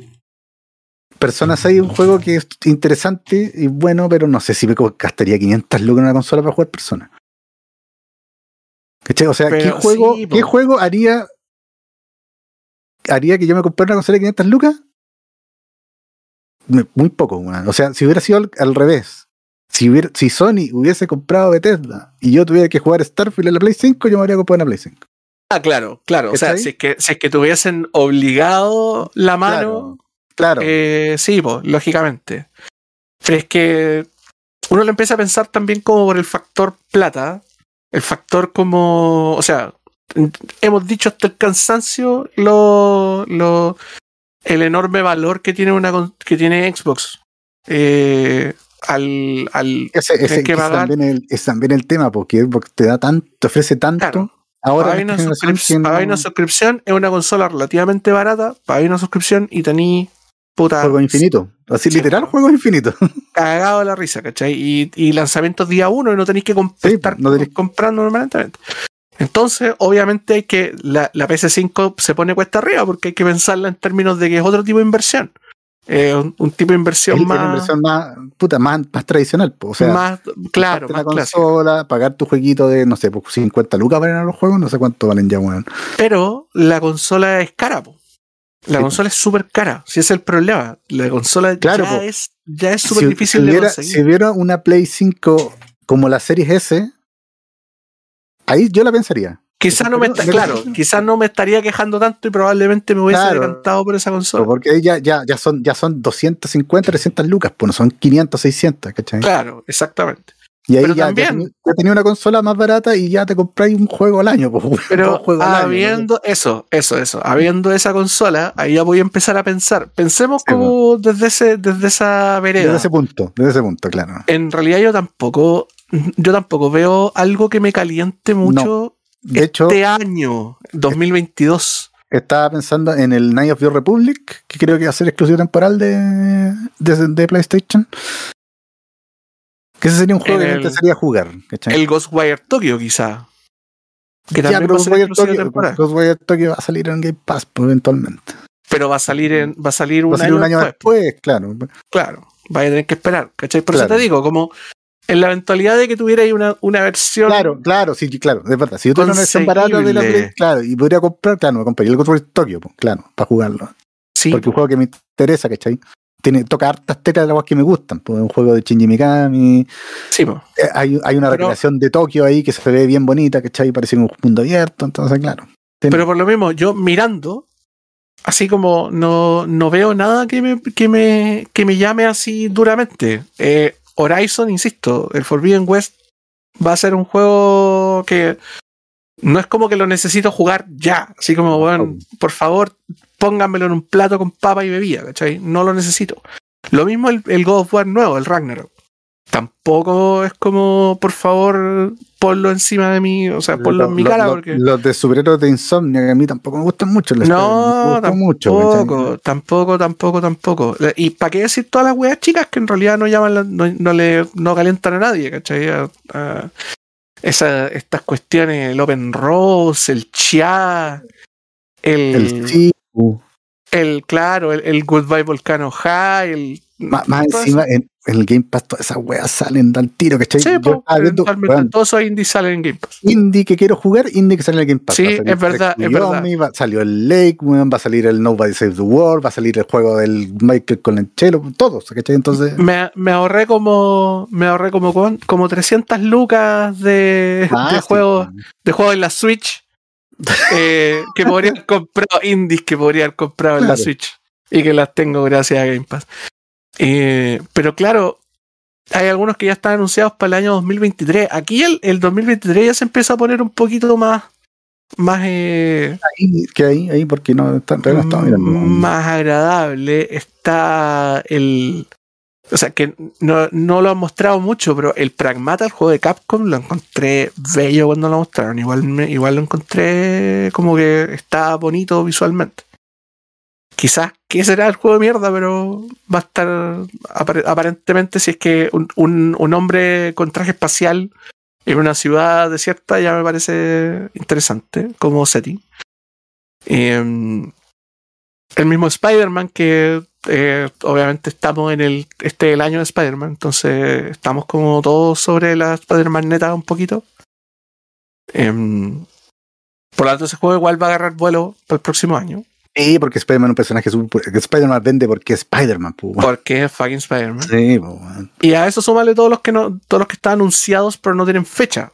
Que el, el por ejemplo, no sé, pues el Open, el, el juego Open World de Star Wars de, de Ubisoft, el que está haciendo Massive, Sí, eh, lo, ¿cómo se llama? No, no lo han anunciado en ninguna plataforma, entonces probablemente lo vamos a tener en serie y lo vamos a tener en PC, en cualquier parte, porque Ubisoft ni No, muerto va a lanzar una exclusiva para PlayStation 5 no, Ubisoft, U- con un juego mundo abierto. No, ni cagando. Ni Ni cagando. cagando, ni cagando. Conociéndolos como los conozco. No, no, sí, sí, sí. Los, los exclusivos de Sony van a ser japoneses. Yo, sí, yo sé que Persona 6 va a ser un juego que es exclusivo de PlayStation. Ya, 100% pero, seguro. ¿Qué, otro, ¿Qué otro juego voy a tener en la lista? Aparte de persona. Ah, No, pero, no, no, pero estábamos hablando del, estábamos hablando de los, ¿cómo se llama? De lo, de, de lo que decía el, el, el abuelo, de los juegos, de los exclusivas japonesas, pues, weón. De los Mm, Final por- Fantasy. por el Final Wolverine. Fantasy. Que también te tiene cara de que los Final Fantasy van a ser todos exclusivos de PlayStation esta generación. No, pues sí, estamos claros que va a ser Final Fantasy VI, sí o sí va a ser exclusivo de, de PS5, se sabe. Eh, y también, no sé, es un juego que, que en particular yo también lo he visto y tampoco me. Yo que soy fanático de Final Fantasy, pues bueno, tampoco me ha- me calienta demasiado como para comprarme la consola, ¿cachai? Nuevamente, todo esto se basa en que tú tenés la posibilidad de quizá tener acceso más barato a una consola como la PlayStation 5, que es una weá que ahora no está pasando. No podéis comprarla, primero que todo, porque no hay stock en ningún lado. Y si efectivamente tenéis las 500 lucas o las 650 lucas para poder gastártelas, no te las podéis gastar porque, insisto, no está, ¿cachai? No está, pues, claro. Ya, Raúl quería decir algo. el- el Sí, no, se lo que pasa es que a mí, lo que, a mí mi situación respecto a la PlayStation 5 es parecida a la del abuelo, pero un poco a la inversa. Me explico. No es que los exclusivos de Sony no me interesen realmente tanto, que si bien lo he jugado casi todo, no soy como ultra fanático, no me vuela la cabeza, pero sí me pasa que los juegos que realmente me interesan salen, son multiplataformas, ¿cachai? Están en todas las consolas. Entonces, eh, eh, no veo la necesidad de comprarme Claro. una consola como la Play 5 ahora, porque probablemente vaya a terminar jugando puros juegos que voy a tener acceso en Xbox, ¿cachai? Que creo que eso es lo que le pasa a mucha gente, y bueno, al revés también. Pues, o sea, si en la generación pasada, si tú te compras una Play 4 y te da lo mismo los exclusivos de Sony, no importa. No tenía importa, los- Una cachada de juegos que son multi. Entonces, a mí, claro, no es como que. Porque yo, yo entiendo eso que tú decís, que a lo mejor no te. O sea, que no te interesan mucho los juegos de, de PlayStation. Y es verdad, a mí no todos los juegos de los exclusivos de PlayStation me generan emoción. Por ejemplo, los Uncharted, para mí, es un juego. Lo he jugado a todos, pero no podría ser una experiencia más olvidable, ¿cachai? Onda que no me da. No sé, pues, no, para mí no es una experiencia definitoria de, de lo que a mí me gusta. Eh, hay otros que sí, por ejemplo, Ghost of Tsushima sí me gusta más. Pero el tema es que cuando pienso en un juego que me voy a perder por no tener la Play 5, también pienso que ese tipo de experiencias tenía un montón de sucedáneos, entre comillas, en, multiplataforma, Ah, entonces no, claro. no es, no- en realidad, entonces por eso digo, es como lo contrario, no es como que, puta, voy a, voy a, no me gusta, no es que no me gusten los juegos de Sony ni nada, sino que los juegos que realmente me interesan existen en No son lados. exclusivos. Claro, existen, ni siquiera son exclusivos de Xbox, son juegos que sacan para todas las consolas, ¿cachai? Eso no son exclusivos. po. Claro. O sea, me refiero a que no son exclusivos. No es como que yo me haya comprado la Xbox porque, oye, quiero, quiero jugar, jugar Halo, War, quiero jugar, Halo. No, eh, es que claro, también los claro. juegos, de hecho, Halo Infinite me gusta mucho, pero en general, lo- en la mayor parte del tiempo estoy jugando juegos eh, eh, multiplataforma. Y ahí hay otro tema importante que se cruza, que es el del acceso. Eh, teniendo Game Pass o teniendo acceso a descuentos y todas estas cuestiones que facilidades que da Xbox, que también las da PlayStation, por cierto, no es algo. Lo que pasa es que a mí me da la impresión de que los, los beneficios para los usuarios de Game Pass son generalmente mayores en términos de descuento y en términos de posibilidades, porque por ejemplo, si, va- si veis que van a sacar un juego de Game Pass y tú lo estás jugando y a lo mejor lo querías y te interesa, te lo venden con descuento, ¿cachai? La De última hecho, me semana. pasó, me, me pasó con el Yakuza 0. El Yakuza 0 sale del juego este mes, pues, sale en el Game Pass. Y te lo venden con descuento, ¿cachai? Lo, lo compré, lo compré en dos lucas. Nah, ¿Cachai? ¿En serio? Sí, po. Entonces, esa es una de las. y, me, eh, y me compré el Kiwami 1 y el Kiwami 2 en cuatro lucas cada uno. Cacha. entonces, a eso voy. En Center Cruza, el hecho de que yo, lo que mencionaba antes, con el hecho de que eh, eh, generalmente Xbox te da acceso a cosas, ya sea porque tenías el Game Pass o bien porque las ofertas cuando tenías el Game Pass son muy buenas. ¿cachai? Mejores, claro. Son mejores. Entonces, por ejemplo, yo jamás hubiera pagado 50 dólares por el. Pagué 7 lucas, ¿cachai? Y, y, y a la larga, a mí me vale pito si las empresas dejan de ganar plata o ganan menos. Yo quiero, yo estoy viendo mi conveniencia, ¿cachai? Sí. Y desde ese punto de vista, el hecho Es de que, los esa- multiplataformas, esa- esa discusión- claro, Mm. está, el- está el tema de juegos multiplataformas más acceso a juegos. Ah, que lamentable, lamentablemente para mí, o yo lo veo de esa forma, que si tú eres muy fanático de PlayStation, eh, desde el punto de vista monetario, siempre vas a salir para atrás, encuentro yo, porque vaya a pagar más. No solamente vaya a pagar más, vaya a estar obligado a pagar. O sea, si querís jugar eh, un juego de PlayStation 5 de salida, vaya a tener que comprarlo, ¿cachai? Versus si querís jugar Halo de salida, como lo jugamos todos de salida, puta.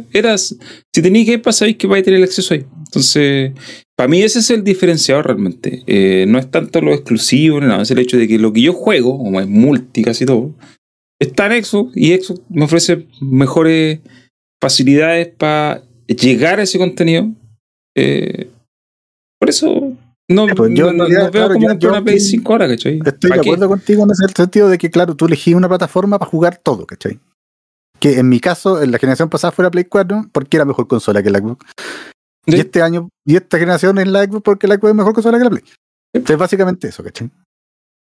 Pero entonces, pues, eh, por eso viene mi punto de lo exclusivo, porque para yo interesarme en la otra consola, sabiendo que te- tengo para jugar todo en la Xbox, es que haya algún juego ahí que no pueda jugar acá, ¿cachai? Ya, yo tengo otra razón.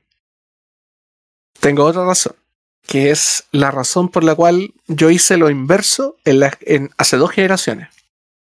Hace dos generaciones yo tenía la PlayStation 3 sin ningún problema. Y además tenía una 360 desbloqueada. Porque la 360 tenía muy buena escena Sí, po, de, de, de- ¿cómo se llama? De, le voy a cargar un, un, un media center a la 360. Sí, pues, yo lo tuve, una de esas con esas cosas.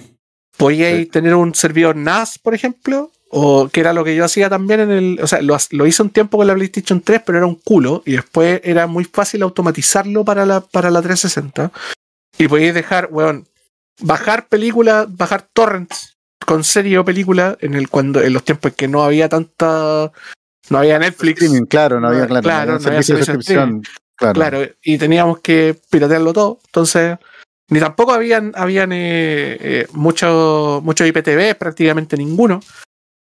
Porque era difícil ver en streaming. Entonces tenías que descargar por está la torrent. tecnología para, streamear, pues, weón. Podíais descargar por torrent a un servidor NAS y la 360 te, te abría toda la librería del servidor NAS en el, en, un me- en el, en, el, en el Xbox Media Center.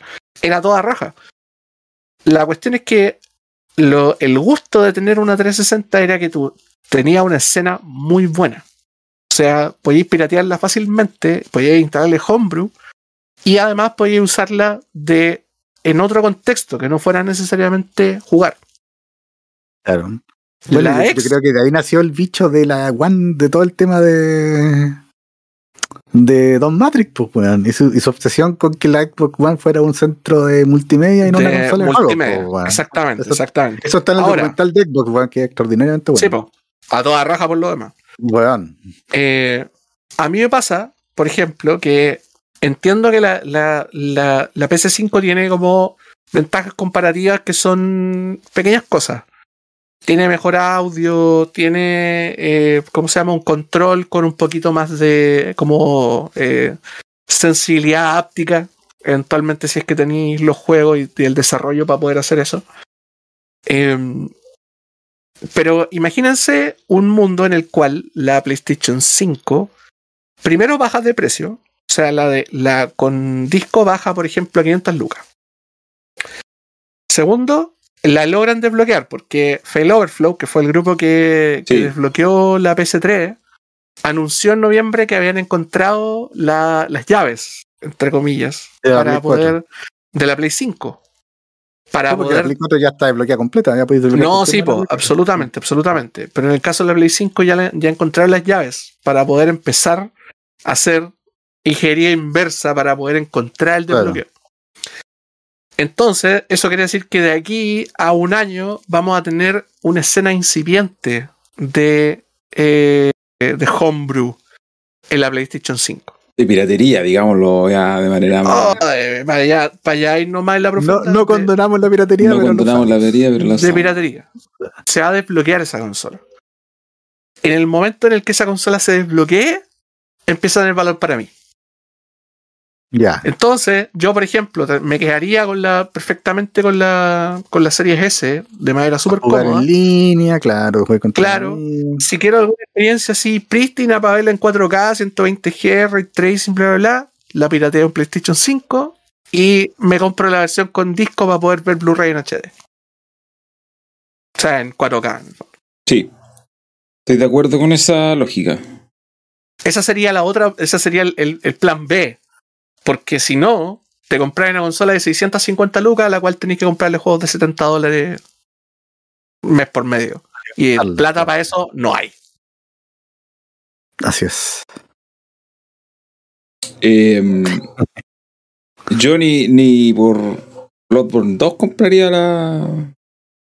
Compraría la Play, ci- la Play Nah, 5. ese es el nivel. Ni siquiera por Bloodborne 2. No, porque eh, finalmente las experiencias de ese tipo las tení también en la Xbox. Pues si al final es el acceso, más que la. Y aquí también estamos en el tema clásico de comprar juegos versus jugarlo. Hay gente que le gusta comprarlo y ser. Sentir, porque Dueño, no, dueño, claro. sentirse dueño, que realmente Mm. no son dueños, sentirse dueño.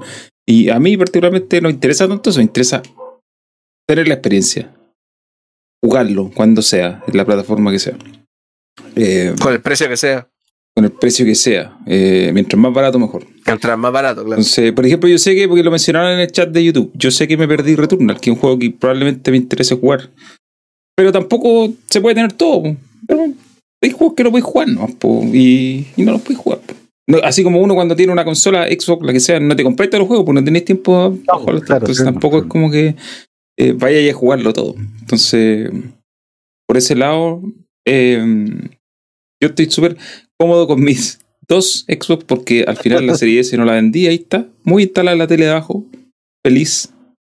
Eh, es maravilloso estar jugando en un juego eh, cualquiera en, en una consola y después me voy al living eh, y prendo el juego y se sincroniza el save donde lo tenía y en 20 sigo. segundos. Y Sí, sigo sí. donde estaba. No tengo que estar eh, agarrando partidas en un, en un pendrive o eh, teniendo que, mm, no sé, por Bajar de hacer- la nube. hacer- bajar- porque aquí técnicamente lo bajáis de la nube, pero es automático. El, Pero el- el automático, sistema sí, solo te que dice nada. sincronizar, no Sí. tienes que hacer nada. Eso eh, lo voy a PC y a toda raja también, weón. Eh, pues. Y yo tengo, tengo hecho al revés. La, la serie X la tengo conectada al monitor 1080p y la serie S la tengo al, al 4K. Mm. Pero como juego desde el sillón, que estoy más lejos, la diferencia no se nota. po. No está ahí al lado de la tele, así que no, los píxeles de menos no se notan. Eh, pero en realidad eso, es una cuestión de comodidad, como que ya me acostumbré a este sistema y no voy a gastar más plata en otra consola si prefiero gastar toda esa misma plata en pagar el Game Pass, en comprar juegos, en, ¿cachai? mejorar, de repente comprar otro control o comprar, cambiar el disco duro, ¿cachai? Creo que me sale más conveniente que pagar 600 lucas, donde más encima, si quiero jugar juegos nuevos, de que estar pagando 70, ¿cachai? 60 y caro, a menos que me espere una oferta, pero bueno, en general eso me pasa. Oye, a y a propósito, a propósito de PlayStation, para conectarla con el tema principal, eh, y bueno, The Last of Us, eh, Uncharted, marca icónica dentro del mundo PlayStation. A todo esto, Uncharted, la película, fuera del mapa, Uh, fuera del mapa. fuera del mapa. Pudo ser peor. Sí. Puede Pudo ser- Don. Pepe, Don Pepe y su globo. claro. Eh, por A ver, ser- ¿cómo, se hubiese, ¿Cómo se hubiese llamado si es que Ibérica Entretenimiento no hubiese puesto nombre a la película de Uncharted? Chuta, no sé, weón. eh, Dos locos sin rumbo. No, un, cha- un chato, un chato sin rumbo. Nathaniel sin rumbo en búsqueda del tesoro. Nathaniel. No, et- no voy a decir que Ibérica Entretenimiento lo sacó, me daría mucha risa. Nathaniel en bus- sin rumbo en búsqueda del tesoro. Nathaniel. A ver, la sí está preguntando por el Game Pass. El Game Pass sale 8 lucas mensuales. ¿Cuánto sale el, el, el año? ¿El ¿Ahora? año? No sé, yo tengo que renovarlo ahora. En febrero se me acaba, así que voy a comprar otro añito al tiro. Voy a hacer el truco, yo creo. El truco del doc. El truco del Doc, sí. Sí. No, pero normalmente debe salir cuánto, como sí, 90 lucas. Debe Como ser. 90 lucas, más o menos. Yo digo, es harta plata, pero considerando todo lo que yo No. Sí, pues Saco de ahí. que noven- 90 lucas son dos. No alcanzan a hacer dos no juegos. alcanzan a hacer dos juegos. no alcanzan a hacer dos juegos de salida. Sí.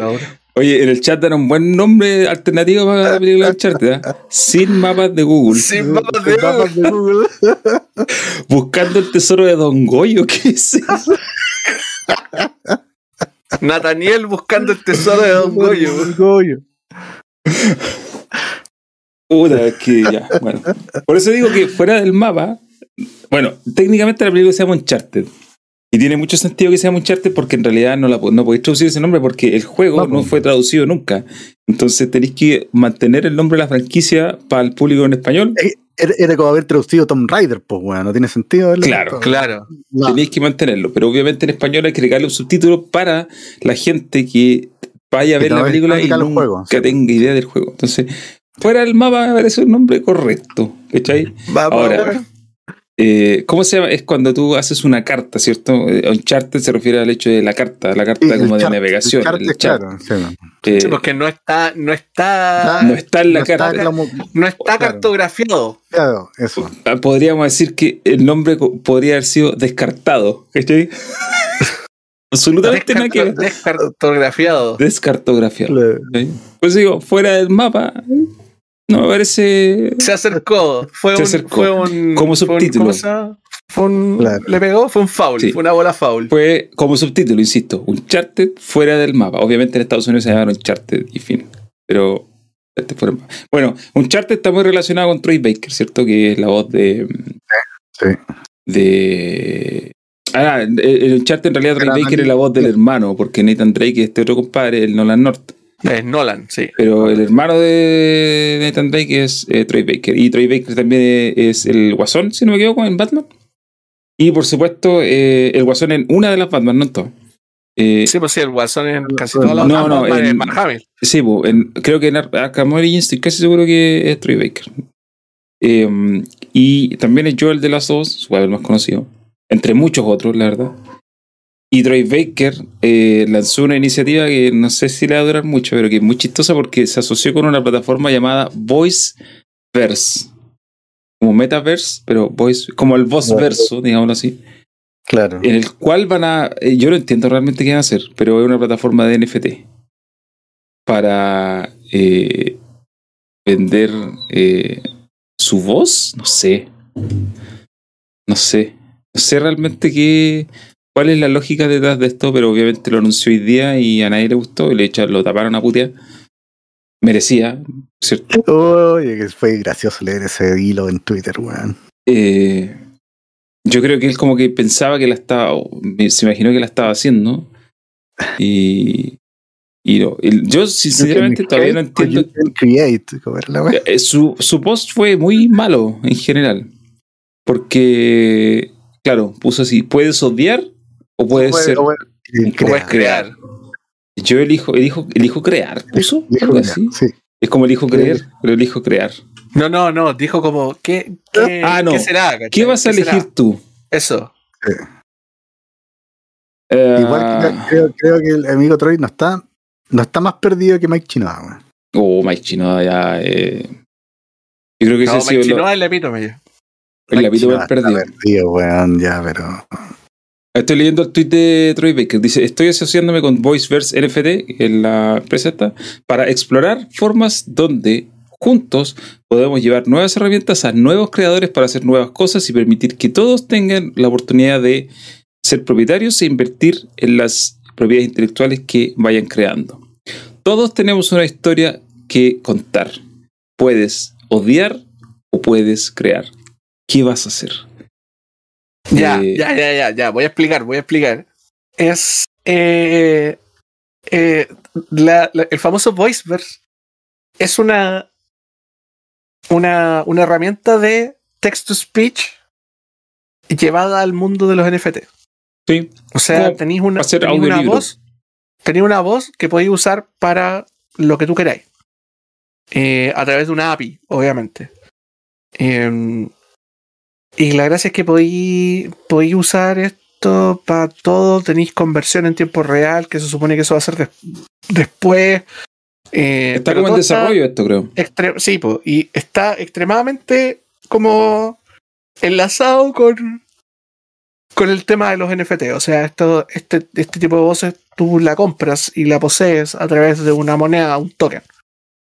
Em, pero en realidad no, no, ¿cómo se llama? No, no se ha dicho mucho, solamente hay un roadmap publicado en el, en el sitio. Y se supone que ellos van a. Está hecho con inteligencia artificial para convertirse en la voz para el metaverso. Uy, si ese es el metaverso en el que vamos a estar, esta madre, no quiero estar en ese metaverso. No quiero estar en ese En metaverso, 2030 vamos a estar todos en el metaverso. Lo leí, se lo leí a alguien el otro día. Que que una como una predicción. Todo en el metaverso en 2030. Bueno, lo- este compadre justamente se quería meter a este, a este asunto, por lo que estoy leyendo. Y, y nada, obviamente se llevó un montón de hate en Twitter porque, obvio, eh, necesitaba llevarse un poco de hate, porque necesitaba bajar, que lo bajaran un poco de la- del pony sí. para que entendiera el todo este asunto porque es, bien es bien extraña la, manera en la, en- la cual en la cual se hace esto o sea imagínate que en el caso de él en el caso de la voz de, de Troy imagínense que su voz quede enlazada o sea la, la- en realidad la, generación de esta voz eh, como virtual eh, generada por inteligencia artificial, pero que al final es su voz quede unida a un NFT. Entonces su voz pierde mucho valor porque otra persona es dueña de la, la propiedad intelectual que se, que se genere a, eh, a través de ese contenido vocal que se hace con esa inteligencia artificial. Entonces, eh, el compadre va a terminar devaluando su propio trabajo, entregando las posibilidades de que alguien pueda hacer miles de cosas con su voz y no pagarle por su voz. Es, un, Sí, no, es una estafa por donde la sí, mire. eh, igual al final todo esto es, eh, sigue teniendo el mismo hilo con- conductor de la conversación sobre qué son los NFT, ¿cachai? Es una propiedad en el papel, pero ¿cuál En es el- esa en el propiedad? blockchain. O sea, es una propiedad en el Tu propiedad es un dato. Yo, a mí me, me, me sorprende que la gente que se mete en esto es como que cumple un perfil muy específico, muy como que lo comparte. Se meten con el prospecto de ser dueños de algo que en la práctica no vaya a ser dueño de eso, ¿cachai? No vaya a ser dueño de un objeto virtual por muy único que sea, ¿Dueño de ti? ¿Dueño de qué? Dueño de nada. dueño de nada, realmente. Eh, entonces, eh, y que, bueno, Detroit Baker no me extraña porque Detroit Baker yo lo encuentro medio, como dicen los gringos, lo encuentro medio douchebag. ¿Cómo sería la, la traducción para douchebag? Ahueonao. Eh, sí, Ah, huevo, no. Ahueonado es la mejor traducción. Ah, weón, Porque ah, weón, lo he- perfecto. Lo he visto tener unas actitudes bien extrañas propias de alguien que es tan artista. Me tinca que es Pacho Troy Baker. Puta, generalmente todos estos weones que son. que se meten en NFT y en criptomonedas son de, tienen su lado fascista, sí. Eh, la Tienen otra vez me acuerdo que se le tiró encima. la eh, se, se le fue encima a, a. Creo que era Jason Schreier o algo así. Como que está en contra de las críticas. Como que piensa que los que critican videojuegos o obras artísticas son gente como, no sé, po, que no debe criticar porque no, No sabe. ¿Cómo puedes criticar claro. algo que se hace con tanto esfuerzo? Y, y eso ¿Cómo me, va, que- cómo me va a criticar a mí que Mm. soy Troy Baker, po, weón? Claro. Claro. Ese, ese es el, el comentario velado al final. Me acuerdo que Troy Baker vino a Chile hace varios años a un. A un, A un festival. Y yo respeto, o sea, obviamente la, la- la- la- el, el trabajo de los actores de doblaje es muy eh, de los más que de doblaje, actores de voz. Siempre es súper respetable porque básicamente le dan voz, como el nombre dice, a personajes que de otra forma no existiría más allá que una imagen. Y hay muchos que son muy reconocidos, pero él particularmente es conocido en el mundo de los videojuegos, pero no es un, no es un, no me parece que es mainstream fuera, ¿cachai? Eh, y vino a Festigame y todos están súper emocionados y al final su gracia era tocar una canción en guitarra, ¿cachai? Eh, porque, y cantó de hecho en un escenario. La cuestión es que me parecía un poco extraña esa situación porque él es conocido por ser la voz de, ¿cachai? Pararse a tocar guitarra era como... No... No, no tiene... No era, no era- No, po, no tiene. Distinto fue el caso, por ejemplo, cuando vino el actor que hacía a, um, al Trevor de GTA V. Trevor era cierto, el loco. Sí, sí. Ah, sí, po. Porque él, no me acuerdo que yo lo puedo entrevistar, él es igual a Trevor. No es como que solamente copiar Steven Ogg. Steven Ogg. No es que solamente usaron su voz, usaron su apariencia. ¿cachai? bueno, Entonces, tú te parás a verlo y lo primero que ves es, oh, el tipo de GTA V. En cambio, ¿lo tú te entrevi- parás ¿Lo a otro- entrevistaste? Sí, pues, hay- de hecho, hay un video en internet, estoy hablando con él. ¿Olía a lo- Trevor o no? No, no olía a Trevor. De hecho, Ah, anda muy bien vestido. Ah, ya. La cuestión es que tú ves a este tipo, a Steven Ogg, y ves a Trevor. En cambio, tú ves a Troy Baker y no ves a los personajes que ha interpretado porque no se parece. po. No se parece. de claro. hecho, de hecho, incluso eh, algo de Nathan Drake veis en Nolan North, po, weón. Algo, algo. Pero porque eh, prácticamente es la personalidad de Nolan North puesta en Claro. un personaje, po, weón. Claro, Nolan North es, eh, es más viejo, eso sí. Tiene más edad. Pero tiene como el perfil. ¿Cachai? En cambio, Troy Baker, tú lo ves en la calle y si no cachai, no lo relacionáis a nada. po. Porque no. Entonces, claro, esa vez vino y se puso a cantar y es como, ya, bacán, es artista. Pero ¿quién lo conoce por cantar, cachai? ¿Quién lo conoce por ser cantautor? No, nadie. ¿Quién lo conoce? Bueno. En realidad, en realidad, si ponía a Troy Baker en el paseo humano, nadie lo cacha, pues. Nadie lo cacha. Estoy mirando un tweet eh, inleíble de Voiceverse NFT. que Lo subieron hace 7 horas, que es básicamente una página de Word pegada como foto. Eh, mm, Todo muy y están echándose para atrás en su idea de lo que proponían, ¿cachai? Eh, yo creo que deberían le- leerlo, porque en realidad no lo voy a traducir ahora porque es muy largo. Pero básicamente hablan de que, bueno, agradecen el feedback recibido por la gente después de todo este show con Troy Baker. Esto- me estoy enterando esto ahora, no tenía idea que había pasado. Estoy enterando esto ahora. Ya. Y dicen que hicieron un muy mal trabajo explicando nuestra relación con todos los actores de voz con los que trabajan y pedimos disculpas por eso, porque se empezaron a haber cuestionamientos sobre, ok, ¿quién va a ser el dueño de esto? ¿Cómo va a ser dueño de la voz de actor? El actor pues. es el dueño de su... Eh, y de ahí tengo que eh, leer bien esto, pero al parecer, eh, como todas muchas ideas, o todas las ideas del NFT, no salió tan bien, salió como para atrás. Y, todos han tenido que salir a disculparse, me acuerdo de, de Stalker, por ejemplo. Stalker 2. Oh, y- y tener es un- un caso patético. Sí. fue un caso lo- los, los de Sega, bueno, Sega. Sega, Sega dijo, Mm. dijo, vamos a hacer NFT y después fue, bueno, vamos a ver los NFT, pero si son pencas no los vamos a hacer. Puta, El ¿cómo- único, el único que se ha mantenido así firme ha sido Ubisoft, weón. Bueno, que- Pero igual Ubisoft, tenían po, un plan, pero tú decís firme en el plan de seguir adelante. Claro, sí. Sí, sí, eso sí. El que explica se complica, dicen. Y lamentablemente los NFT hay que explicarlos mucho, así que son una fuente de complicaciones y problemas que son que van más allá de lo que está a face value, ¿cachai? Yo creo que los Eh. NFT son fáciles de explicar. Si es súper simple, explícale a la gente que es dueño de bien. dirección en internet.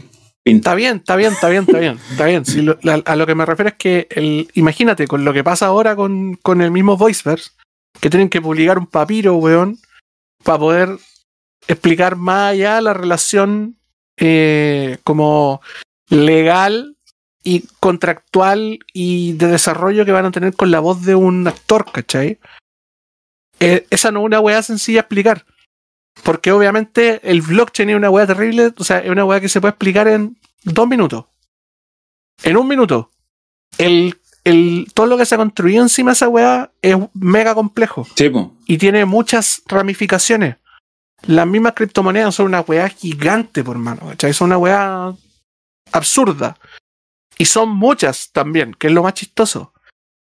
Y pasa con los NFT que le agregaron otra capa de complejidad al asunto. Entonces, son un negocio complicado. Y al ser un negocio complicado, se vuelven caldo de cultivo para un montón de weas, pues especialmente para weones que quieren hacer plata en base a cagarse a la gente. Porque es más fácil decirte tres palabras rimbombantes acerca de que esto es el futuro a pensar en, como racionalmente en las consecuencias de esta weá, en las consecuencias sociales, en las consecuencias legales, en las consecuencias culturales, en las consecuencias de derechos, en las consecuencias, weón, de como eh, de que Kazajstán, weón, de prácticamente explotó y, que, y quedó la zorra con las criptomonedas porque obviamente la, era, tenía el 10% de la, de la fuerza de cómputo de todas las criptomonedas del mundo, pues weón, ¿cachai? Entonces se vuelve una cuestión geopolítica, se vuelve una weá tremendamente complicada, es un armazón gigante, tremendo. Explicar esa weá es un culo. Estoy mirando un artículo de Kotaku que dice. es de diciembre, del 20 de diciembre. Dice: Nadie está comprando los eh, NFTs de Ghost Recon. Y los tipos se metieron a investigar los precios porque se supone que. Sí, pues. Los yo te había contado que son- eso lo habíamos hablado. ¿no? Parece que lo habíamos hablado. Sí, yo te dije que eh, fue Jess Gordon el que dijo que se metió al mercado de, del NFT de Ghost Recon y vio que el, la- el precio de oferta era como de entre 400 y no sé cuántos Era de muy similar al precio de. O sea, como que no había subido nada en todo este tiempo. Había Sí, subido po. un poco. Eso quiere decir y que no hay gente- interés. y La gente está ofreciendo, está ofreciendo como 5 lucas. Sí, pues no hay interés como-.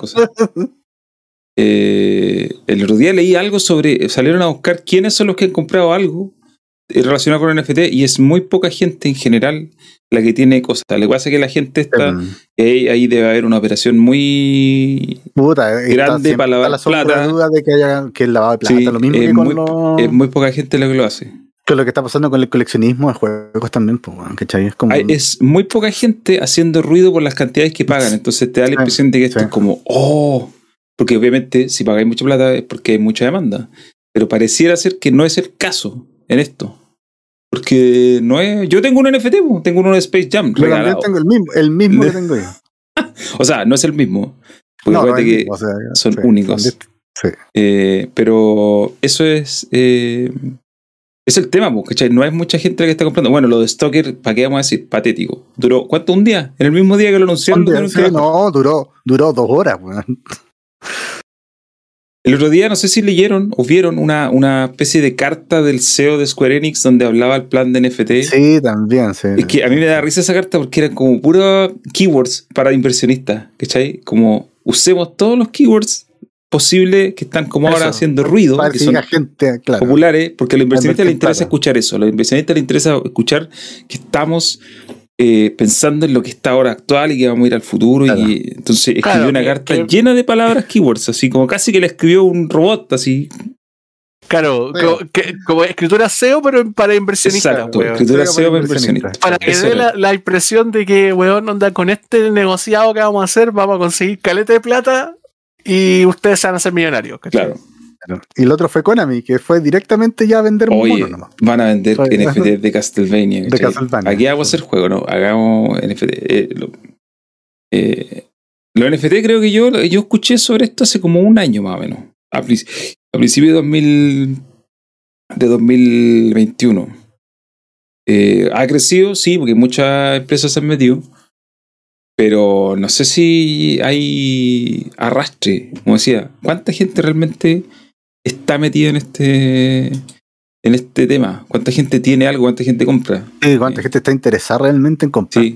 A mí me da la impresión de que cada vez que alguien anuncia que va a hacer algo en el NFT y que es como una que tiene que ver con algo que es más o menos conocido, como videojuego en este caso, eh, se llenan de puteadas y tienen que, bueno, Ubisoft no lo ha hecho, pero los demás tienen que como bajarse porque en realidad yo no sé si pensarán que la gente lo va a recibir bien o, o y se dan un baño de realidad o si realmente no piensan nada nomás y dicen, No, "Ah, es, es que, es que, claro, ven la weá funcionando y dicen, ya, nosotros también, pues, ¿cachai? Al final también un tema de oportunidad, ¿cachai? Onda, si todos están en el NFT, yo no me quiero quedar afuera del NFT. Exacto, si todos lo están haciendo, ¿por qué Sí, no lo voy a sí. hacer yo? po? Si es una manera fácil y sencilla y, y weón, al alcance de la mano de conseguir dinero, hagamos dinero nomás, ¿cuál es el problema? eh". Después se pega el porazo, weón. Ahora, no sé si está haciendo mucho dinero Ubisoft con esto. a jugar por los No creo que no, me parece que no. Pero bueno. Troy Más Baker, están usando un juego que a nadie le gusta, pues, weón. creo que lo ha peor de mejorado todo- harto, pero yo no lo he jugado. Sí, yo no lo he jugado tampoco.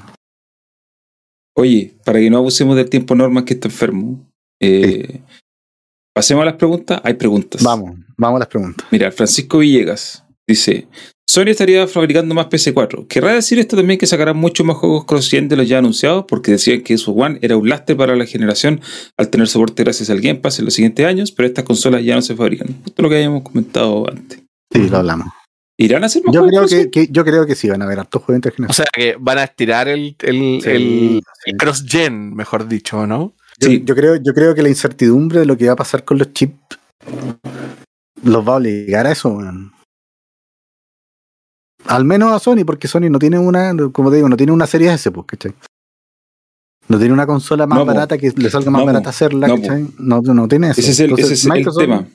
Microsoft, Microsoft se puede dar el lujo, porque Mm. tiene una consola que Pero puede no lo- fabricar, ¿cachai? Pero no lo necesita tampoco porque Micro- la gracia de, de Xbox es que no está constreñido al, al como al, al tirante del, del, del cross-gen, ¿cachai? Claro. Eh, eh, en el fondo ellos como han vendido una, una cantidad suficiente de consolas y puta, es que también hay que pensar como en el, en el tipo de desarrollo, weón. como tendrían que ser los juegos como abusar de las velocidades que tiene la, la, la Xbox, que, que confíen en, el, en la transmisión, en el ancho de banda de la consola. O que Mm. sea exclusivamente, que corra exclusivamente en ray tracing, ¿cachai? Eh, y que sea imposible de correr en las consolas para atrás. Pero no, no. Microsoft no tiene ese, ese juego, ¿cachai? Tiene una arquitectura que, como la gracia, y que de hecho es una cuestión que tiene Microsoft de, en Windows incluso, es que hagamos compatible lo de atrás, ¿cachai? Hagamos que, que todo lo que viene, lo que teníamos, corra para adelante. Se, se venga para acá, claro. claro. Por lo tanto, generan una dependencia que algunos podrían decir que es penca por algún lado, especialmente mirando Windows, que empezáis a pensar que, no sé, pues le podéis conectar un hueón, un conector SCSI de año al pico y la weá funciona en un, en un tarro que tiene Windows 11. Pero pensándolo en las consolas, claro, pues, no tenía una consola que está demasiado lejos en términos como de, por ejemplo, arquitectura gráfica eh, con la generación pasada. Entonces, el- insisto, la arquitectura está y hay una compatibilidad que es grande. Entonces, ese, ese tira afloja de la próxima generación no está tan presente, ¿cachai? Mm, No, le, no le duele tanto a Microsoft, en el fondo. mm. Sí, estoy de acuerdo con eso. Eh, no sé si responde la pregunta de Francisco, de Chisco, pero No, porque estábamos hablando de. Estábamos hablando de Sony, pues weón. Estamos Sony hablando de está Sony. obligado a extender el. está obligado a extender, sí. A, que el cross-gen sea más, más largo. Mm. Patrick Connor dice do- dos preguntas. Dice, ¿cuándo veremos la serie X a un precio decente? Porque además la Play 5 está a un millón de pesos. ¿Esto es solo efecto de pandemia o hay especulación y por eso los precios no bajan? Oye, eso mismo yo estaba Eh. diciendo, yo estaba hablando de 500 y 650 lucas. No, realidad la weá. luego son 800 y un palo. Es que 650 No, eso, o sea- es el precio como sugerido. El precio de lista, el precio de lista. Lo que dice ahí el. el Patrick. ¿Que fue Kirk Connor? ¿O Patrick. Connor? Es que mm, son las dos cosas. pues, o sea, lo que pasó con la pandemia. de- La inflación de los retiros. sí, pues, trajo como consecuencia que La escasez. estas Pero, se volvieran deseables sí, y apareció gente a comprarse todas las consolas pues, Pero- y a revenderlas. pero- pero- Hacer- pero- hacer un negocio de la necesidad de la gente por la consola. Yo- Los scalpers, po, y, y, y- y por las tarjetas gráficas y por Sí, un po. montón de weas más, ¿cachai? Si esto no es solamente. bueno, por eso los Pero- notebooks pero- ahora se venden tanto también, po, porque es la única Sí, forma de tener acceso a un computador con tarjeta gráfica buena, Claro. ¿sí? de nueva generación, digamos. Y yo debo decir que compré la serie S y la serie X al precio de lista. Las dos las compré a lo que costaban. la 520 serie que- y al serie 330. Las dos a eso. Lo compré en retail grande, en Ripley. Sí, que es, que, dos. es que sabéis que ah, yo, yo encuentro que acá en Chile como que el, el stock de Xbox es- ha sido mejor que el de PlayStation. Hay menos demanda también, digámoslo así. Sí, también. Patrick también pregunta que eh, Boric es el nuevo presidente de Chile. ¿Será Xboxer, pipero o madre? Tenía, tenía creo que que- preguntárselo al presidente. Yo creo que Nintendero, me tinca que Nintendero. Yo le leí un tweet una vez que dijo que era fanático de GTA. Dijo que su juego Ah, favorito entonces no puede ser Nintendero. Play, pipero, Play 2. Pipe- puede ser Tiene sí. pinta de haber jugado Play 2 pirata, GTA pirata. Pero Y- había nombrado otro que no me puedo acordar cuál era. Dijo GTA y era otro más, weón. No me acuerdo qué otro juego. Creo que era uno de Nintendo. Pero no, es que no me acuerdo bien. No me acuerdo lo del GTA, de ser pirata. Y- y- y también hizo un tweet defendiendo al Pokémon Go. Ah, entonces ahí estamos, pipero y Nintendero. No, que le gustaba. O sea, claro, que había jugado Pokémon Yellow. En Ah, ya. En Que había- disquete ¿Se acuerdan que hablamos que Sí, había po. pirateado? había pirateado. Sí, sí.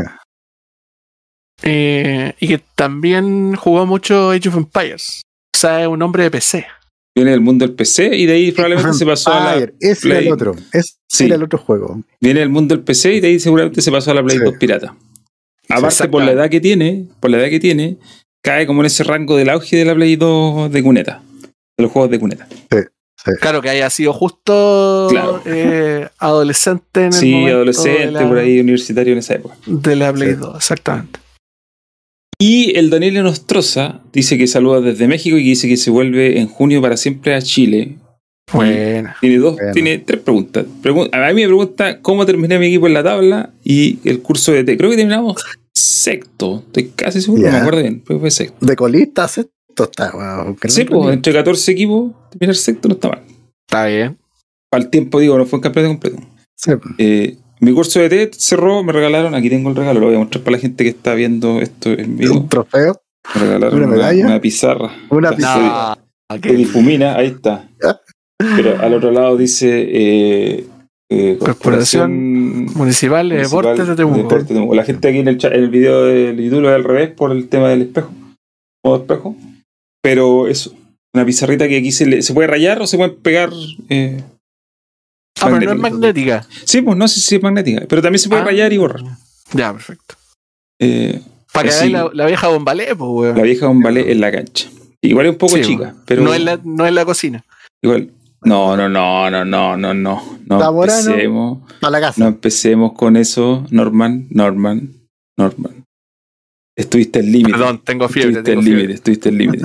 No, no, no. eh, Me estaba refiriendo a la cocina del, est- del estudio Sí. de Terra.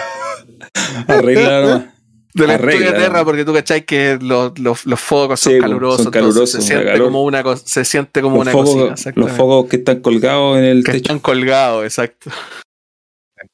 Ya, weón. Una y una. Tarjeta amarilla para los dos. Una y una. No, pues sí, los focos están colgados en el techo. ya. Eh, opiniones del cierre de servidores de Halo 3, que es- entendía, dice Daniel, que era el último juego 360 con soporte online. ¿O no? Creo que sí. No sé si sea el último en realidad, pero es uno de los últimos. Ahora, ¿En serio? Dragon's Dogma probablemente tiene, tiene servidores. Ahora, nunca va a tener de dejar, nunca va a dejar de tener servidores. Sí, me, yo creo que el cierre de, de Halo 3 en 360 igual tiene cierta lógica, porque ese juego también está presente en la One y en la serie X. Entonces a esta altura es Claro, que sí, ya. pues, está, ya está en el Game Pass en el. En el y está en Halo Game Pass, entonces. Y creo y está en PC también, ¿o no? Sí, po, Sí, pues sí. la colección. Entonces, mantenerlo con vida en la, en la 360 a esta altura es como. No, ya era mucho ya. No, ya. No. O sea, claro, lo pueden seguir jugando, ¿cachai? Lo Sí, pues tenéis mucho. O sea, si fuera el, el último. La última versión del juego, yo entendería que es un poco más crítico, trágico. Pero o, si tenéis. que hubiera una, una escena multijugador increíble Grande, todavía. claro, también. Claro. Claro. Pero creo que no es el, no es el caso. Eh, y la tercera y última pregunta dice: hipotéticamente, ¿qué cargo le gustaría del gobierno? ¿Para mí? Sí, una pregunta to- abierta a todos. ¿Qué cargo les gustaría del Yo agregado, agregado, cul- agregado agregado, cultural? agregado cultural de la Embajada de Chile en, en Japón. Ese es mi cargo. Pero canciller de Chile en Japón. Canciller. No, pues bueno, el canciller tiene que. Yo jamás aceptaría un ministerio. bueno, no, porque po, es es que la peor canciller tenía un cargo como más ejecutivo. ¿sí? No, pero bueno, el canciller es el ministro de Relaciones Exteriores. Sí, pues, por eso te digo, una cuestión mucho más. Tenéis que hacer cosas. Sí, digo. Pero la cultural, tenés ¿qué es lo que hace? No hace nada, pues, weón. Y vive en Japón en un sueldo maravilloso. Sí, eso, bueno, ese es mi Claro. cargo. Claro, y tenéis que negociarle, weón, visa a, a weones. po, Ahí weón. Digimani. Claro. Norman, Puta, podrían ser varios, la verdad. Me, me desenvolvería de manera cómoda y eficiente en varios. Eh, podría ser perfectamente ministro de Educación. Podría. eh, quizá. Igual sería divertido ser ministro de Relaciones Exteriores. No les voy a mentir. Eh, pero yo creo que me quedaría con, con alguna mía. Así, piolita, ¿cachai? Como tener. Puede ser. Eh, no, ¿saben qué? Ya, ¿sabéis que voy a tirar el chirolazo al tiro? Lo voy a tirar inmediatamente, inmediatamente. Eh, subdirector del CECIRT de Chile. ¿qué es eso? Está El- inventándolo. No, pues no, pues. El, el, ¿Cómo se llama? El Centro de Respuesta ante Incidentes del Ministerio Interior, pues Es compadre. eso. La primera línea de ciberseguridad del gobierno. Ya. Voy a tirar el chirolazo al tiro. Me interesa ese cargo. Lo encuentro interesante. Es algo que se podría explorar y podríamos avanzar eh, de ser un, un, ¿cómo se llama? Un gobierno enfocado en lo reactivo y pasar a lo activo. Mm. Y tener un verdadero centro de investigación en ciberseguridad. Ahí A mí, a mí me gustaría ser ministro de eSport. ¿Dónde estaría, dónde estaría el, el ministerio de la carpa de la pena? Eso, eso. Pero no importa, tendría sueldo de ministro. No, sec- secretario general de eSport. Secretario- tú decías adju- adjuntar el ministerio a otro ministerio. No, pues claro, o sea, que, la, que, el- que, que tuviera una secretaría ministerial del mini- del Ministerio del Deporte Claro, tendría que estar dentro del ministerio del deporte para eso. o Es del el- Ministerio de Ciencia y Tecnología. Es que el tema es que ahí el sueldo También. sería más bajo. Sí, pues.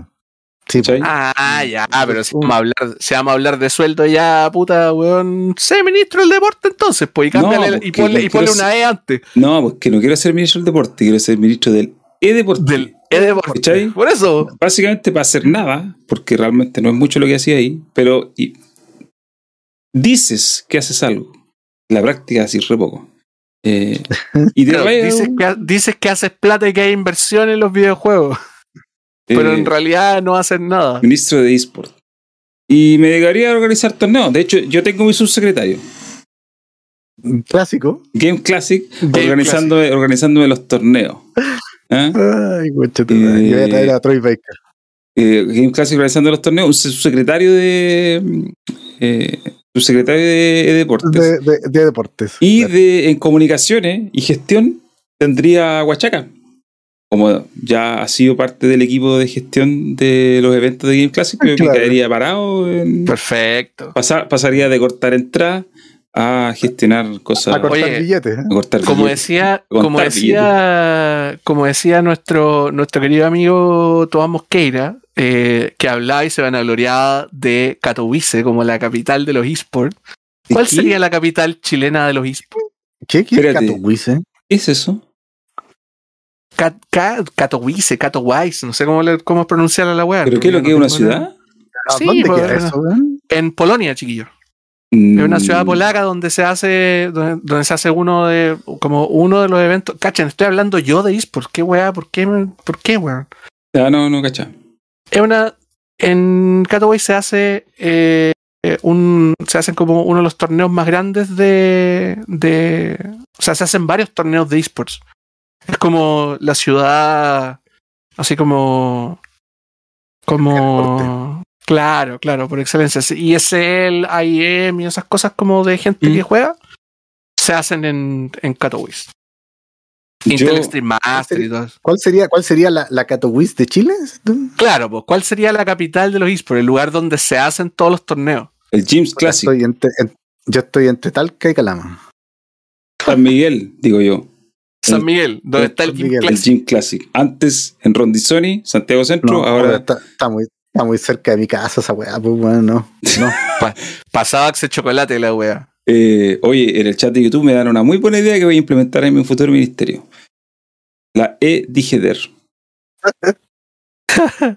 De Cuatro años de ministerio. Bueno, si es que no hacen cambio de gabinete, yo haría todo a aferrarme al cargo cuatro años. Me forraría. Básicamente no haría nada. Después me voy y si quieren cierra el ministerio. Da lo mismo. No sé. Yo ya, mi tarea está cumplida. Y me desaparezco como el mono de los Simpsons. Eh, con, la subs- con el Ministerio de Deportes, pues sí. Ahí está la plata. pues. Futuro. Para el ministro. Para las inversiones, no sé. Pero ese cargo yo creo que me gustaría tener. Porque un cargo real, no, mucha pega, mucha exposición, mucho. Hay, hay unos ministerios que son súper oscuros, ¿ah? que nadie los cacha. Tanto que en este momento ni siquiera me acuerdo del nombre, pero hay. Tú te pones a revisar bienes lista. nacionales, por ejemplo. Ministerio de Bienes Nacionales, ¿cachai? Que. Es el ministerio para aprender a ser ministro. eh, es como la práctica. Eso, no haces ni una wea y te pagan, weón, 20 Oye, palos A mensuales. propósito, es que, perdón la anécdota, lo, perdón la, la- lo random de la anécdota. Yo tengo una abuela que está viva todavía, la humilde, que ustedes la conocen, la han visto en la uni en Ujú. los videos. Eh, ella tiene 93 años y sus papás fueron muy longevos. Eh, se murieron pasados los 100 años los dos. hace, Anda, hace varios años, hace varios hace hartos años atrás ya. Eh, y, pero mi, mi bisabuelo, en sus últimos años, estaba bien ya chalado. ¿Cachai? Y tenía conversaciones muy random con la gente. Él estaba lúcido en el sentido de que si tú ibas a su casa, eh, eh, tú ibas y él te conversaba, te saludaba, te reconocía, pero tenía salidas muy extrañas. Y una de sus salidas, yo me acuerdo perfecto de esto, porque yo estaba ahí, en una once, le estaba comentando a alguien, así que no, que tú no te sabías esto, dijo, pero yo cuando fui ministro de Bienes Nacionales hice no sé qué obra. Y, ¿Qué? y todos los que vamos a ¿qué, ¿qué está hablando, cachai? El, el gobierno de José Miguel Balmaceda, Jamás. Jamás. Pero él estaba convencido de que había sido ministro de Bienes Nacionales. No, no te creo. Random, así te lo juro que fue una conversación random. Y a mí desde esa vez, porque yo era chico, tenía, no sé, pues, 20 años, no cachaba nada de gobierno. Eh, no no- y me quedó pegado al Ministerio de Bienes Nacionales porque mi bisabuelo aseguró en una conversación que él había sido ministro, en su juventud. ¿De dónde? Jamás, nunca. Mi bisabuelo vivía en el Villarrica cuando era campo y después se vino a vivir a Temuco y tuvo empresa y cosas, pero. Pero no, Nunca fue ministro de no fue ministro. O sea, tuvo bienes y vivió en la nación, pero nunca fue ministro Tuvo bienes. Claro, tuvo bienes que podría decirse que eran nacionales porque se producían, En Chile. Chile. claro. pero no, y fue y los administró, ¿cachai? Porque eran suyos. Entonces, como que hizo la administra y eran- eh, pero no sé, muy. Entonces, siempre que menciona el, el, el- Ministerio de Bienes Nacionales, me acuerdo de mi bisabuelo, mi bisabuelo Isaías, porque él alguna vez en sus años ya finales de locura máxima eh, dijo que había sido ministro de Bienes Nacionales. Y en paz descanse, se harto años ya. Pero yo tengo eh, recuerdos de él cuando, porque se murió cuando yo era grande, entonces eh, no es como que una figura que vi cuando era chico, no me acuerdo, no. Claro. Se murió cuando era. Mi familia por el lado de mi abuela es muy longeva. Entonces, mi bisabuelo, ministro de Bienes Nacionales. Eso sería un buen cargo para honrar su memoria, digamos. Lo aceptaría. claro. Lo aceptaría porque yo sabe que mi bisabuelo estuvo aquí. ¿Quién, quién es ministro de Bienes Nacionales en este momento? ¿El huracán, el huracán No. de servicio público? No Don tengo Julio idea. Isamit. conocido gay Mira, institutano. más encima. Ma- No es que eso sea malo, ah, aclaremos. Para nada, absolutamente. Pero él es una persona nefasta no, y no porque sea gay, sino por. Eso, eso, por- exactamente. Eh, no, es porque está, está, ¿cómo se llama? Está extremadamente ligado a la, a la derecha joven, entre comillas, eh, nacional, por lo cual ustedes pueden entender que si hablamos de derecha joven en este país, estamos hablando de gente estúpida, de gente profundamente estúpida, y Julio Isamit es una de esas personas. Usted tiene ese loco como 30 y algo. eh. 30, de la la edad. edad, la edad de, De todos los. de- Sí, pues, sí, eh, pues, ¿no? porque él era el sapo del, de la revolución pingüina. El pues. sapo de la revolución pingüina, exactamente. Eh, y claro, y le, le, le, le chuparon harto las patas en, en- Porque es como el líder de derecha que pudo sacar de, de esa revolución pingüina. Que digamos Eh. que lideras. Digamos que el líder es El como, líder que es como ser-. Sí, Eh. por eso, les, por eso les digo, por eso les digo. O sea, como que no hay mucho paño que cortar. De hecho, eh, este buen ha escrito varios libros. Y todos los libros se los ha publicado así como Libertad de Desarrollo, Ah. Fundación Jaime Guzmán, El Mercurio Instituto. Re- Instituto El Mercurio República. República. Entonces, no hay por dónde. No hay. No se puede. Es, es una persona que no se puede salvar. Que simplemente no se puede salvar. Y nada. Eh, probablemente uno. Por eso les decía que es el, el Ministerio de Bienes Nacionales es como el Ministerio de Entrenamiento, ¿cachai? Mm. Eh, y nada, no tiene un brillo. Es, es- esa persona de verdad no tiene un brillo. Yo podría hacer mejor su pega y no estudié Derecho. ¿Hay que haber estudiado Derecho para eso o no? No. Ahí creo Probablemente que no, pero bueno. esto ya creo que la respuesta quedó más que clara. Agregado Quedó de- cultural. sí, quedó- Eh, ¿Cómo se llama el cargo que había elegido tú? Que no, ya se me olvidó. Algo con ¿Cuál, el ciberseguridad. No, el del normal. Ah, no. Espérate, ¿qué te dije? Que estoy. Algo de ciberseguridad. Del. Ah, equi- ya, el, el- ya director del CECIT, pues, weón. Del. Ministerio del Interior. Y yo, Ministerio de Deporte o Ministro de Bienes Nacionales. Este- Sí, lo chistoso es que yo me En lo tomo honor- muy en serio. y En honor a mi fue- bisabuelo. No, yo me lo tomo en serio. Ahí sí, ser ministro. No es cualquier cosa, pues, Cualquier cosa. Claro que después puede pasar que te pidan la renuncia con don Francisco. y, Claro, que te enteres por la y que prensa. te enteres por la prensa. Es un. Oye, y con esta última pregunta creo que cumplimos eh, por hoy. Respondimos las preguntas, conversamos los temas que hay que conversar. Hay que aclarar que la Margarita no está, no porque no sea parte del equipo, Se sino enfermó porque de la fue a Santiago, tomó agua y se echó a perder la guata. O comió pizza, una de las dos. Sí.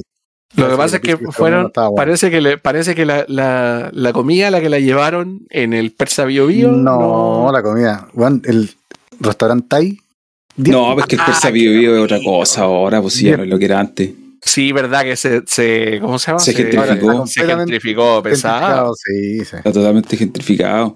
Hay un video en el canal de YouTube de las mujeres al control. eh, que creo que no lo vi, yo lo, lo marqué así como mi favorito, no lo he visto todavía, que eh, él muestra las aventuras de Margarita en, en la capital.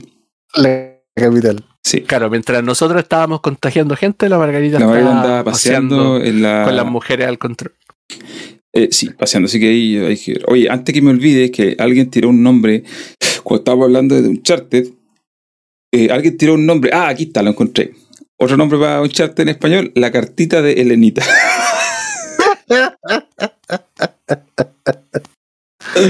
Buen nombre, ¿eh? la cartita de Elenita. Eh, así que eso, la Margarita hoy día está, terminó eh, su última día de vacaciones, creo que tuvo la urgencia, así que le mandamos todas las buenas vibras y los saludos para que se mejore y para volver. Recuperen. Y en este capítulo no pedimos donaciones porque se vienen cositas. Sí, se vienen cositas. a lo mejor no era necesario hacerlo. A pesar de que está el link ahí. Em, pero eso lo vamos a anunciar, yo creo que Sí, tranquilo, se vienen Pronto. cositas. se vienen cositas. Esperen que me, espérenme que, que, salga. el COVID, por favor. Así que eso, Oye, creo, que, creo que no hay más que aguant- agregar. Aguanté las la- dos horas, estoy así sudando como, como carretonero, Bueno, sí, pero hace calor, digámoslo así. Hubo un incendio cerca tuyo. Sí. que- quizá el incendio todavía sigue. Y, y la weá, y onda se está quemando el departamento al lado y yo como, puta que hace calor, weón. Oye, yo solo para cerrar, eh, un comentario muy eh, al margen. Soy, eh, hace dos semanas, un poquito más de dos semanas, soy propietario de un auto nuevo. Y eh, estoy, eh, me obsesioné, me obsesioné con el tema de los ruidos en los autos, como que ya no vivo tranquilo.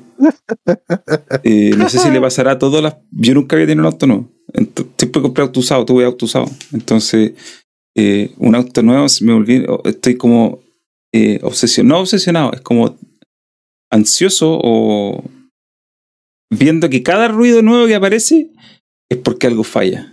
Puede ser un potencial peligro. Puede decir, chuta, ya se me sol- ya se soltó algo en la puerta, ya esto no está funcionando, ya y una es pura psicosis, ¿no?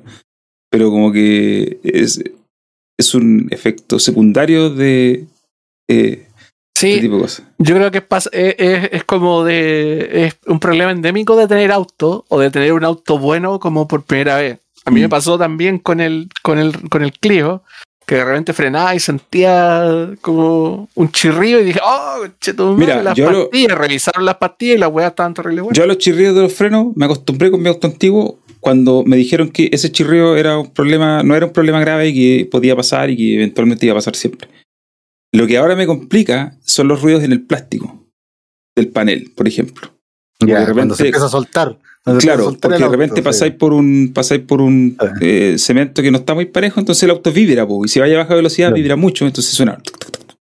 Eh, y yo cuando lo escuché la primera vez, y tenía como una semana, estaba como, no, ya se murió, autos chinos eran malos, tenían toda la razón del mundo. Y en realidad el tema es que el sol le pega directo al plástico cuando está estacionado, entonces se expande seguramente o se contrae y, y cuando te empezás a mover por un rato de repente suena, vibra, cruje. Eh, pero estoy como así como hubo días que ya estaba como casi bajoneado y digo, pero puta, ¿cómo? ¿Por qué ¿Cómo se echa a comprar- auto chino se está desarmando y, y no. Entonces creo que estoy superando mi, mi problema de ansiedad. mi ansiedad, pero eh, fue la primera semana fue terrible. Porque aparte lo tuve que llevar al taller por un problema de la garantía. Un Claro, que ya tenía un problema con la una radio, ya. tontera, era un accesorio, no estaba desconectado el micrófono, eso. Está- no estaba enchufado, alguien se olvidó de ponerlo en el... El chino que lo estaba ensamblando no le ensambló eh, esa wea. no, ni siquiera el chino, el chileno que lo estaba ensamblando porque esas radios las colocan acá en Chile. El chileno que lo está ensamblando se olvidó de conectar el jack de 3.5 en el espacio donde tiene que ir y no funcionaba el micrófono. Pero ya me pasó esa la primera semana, los primeros dos días, entonces después de andar con el auto sonando, oh, y no, eh, finalmente no es nada, eh, le pasa a todo el auto. Pero uno que no tiene esa experiencia, eh, puta, yo la. Fue como que, no, mala idea, mal negocio, me dijeron que no comprara un chino, que era locura. Mm. Eh, eso, eso era mi comentario random para cerrar hoy. Amigos, Eso. un placer haberlos tenido en este primer podcast de, del año 2022. Perdón por habernos demorado un poco, pero teníamos que, Ajustar teníamos que ajustar engranajes, que- apretar un poquito, aparte pasar la fiesta, ustedes saben, cosas que, cosas que ocurren. Un agrado haberlos tenido aquí, como siempre, como todos los viernes. Y esperemos, por favor, que para el próximo yo esté un poquito mejor de la garganta y podamos. y no esté sudando como si me hubiese corrido, weón, una maratón. Eso, Así que me parece. próxima semana nos estamos viendo y cuídense. Chao, Lin. Cuidado con el Sí. Domicron, cabros. Tengan cuidado.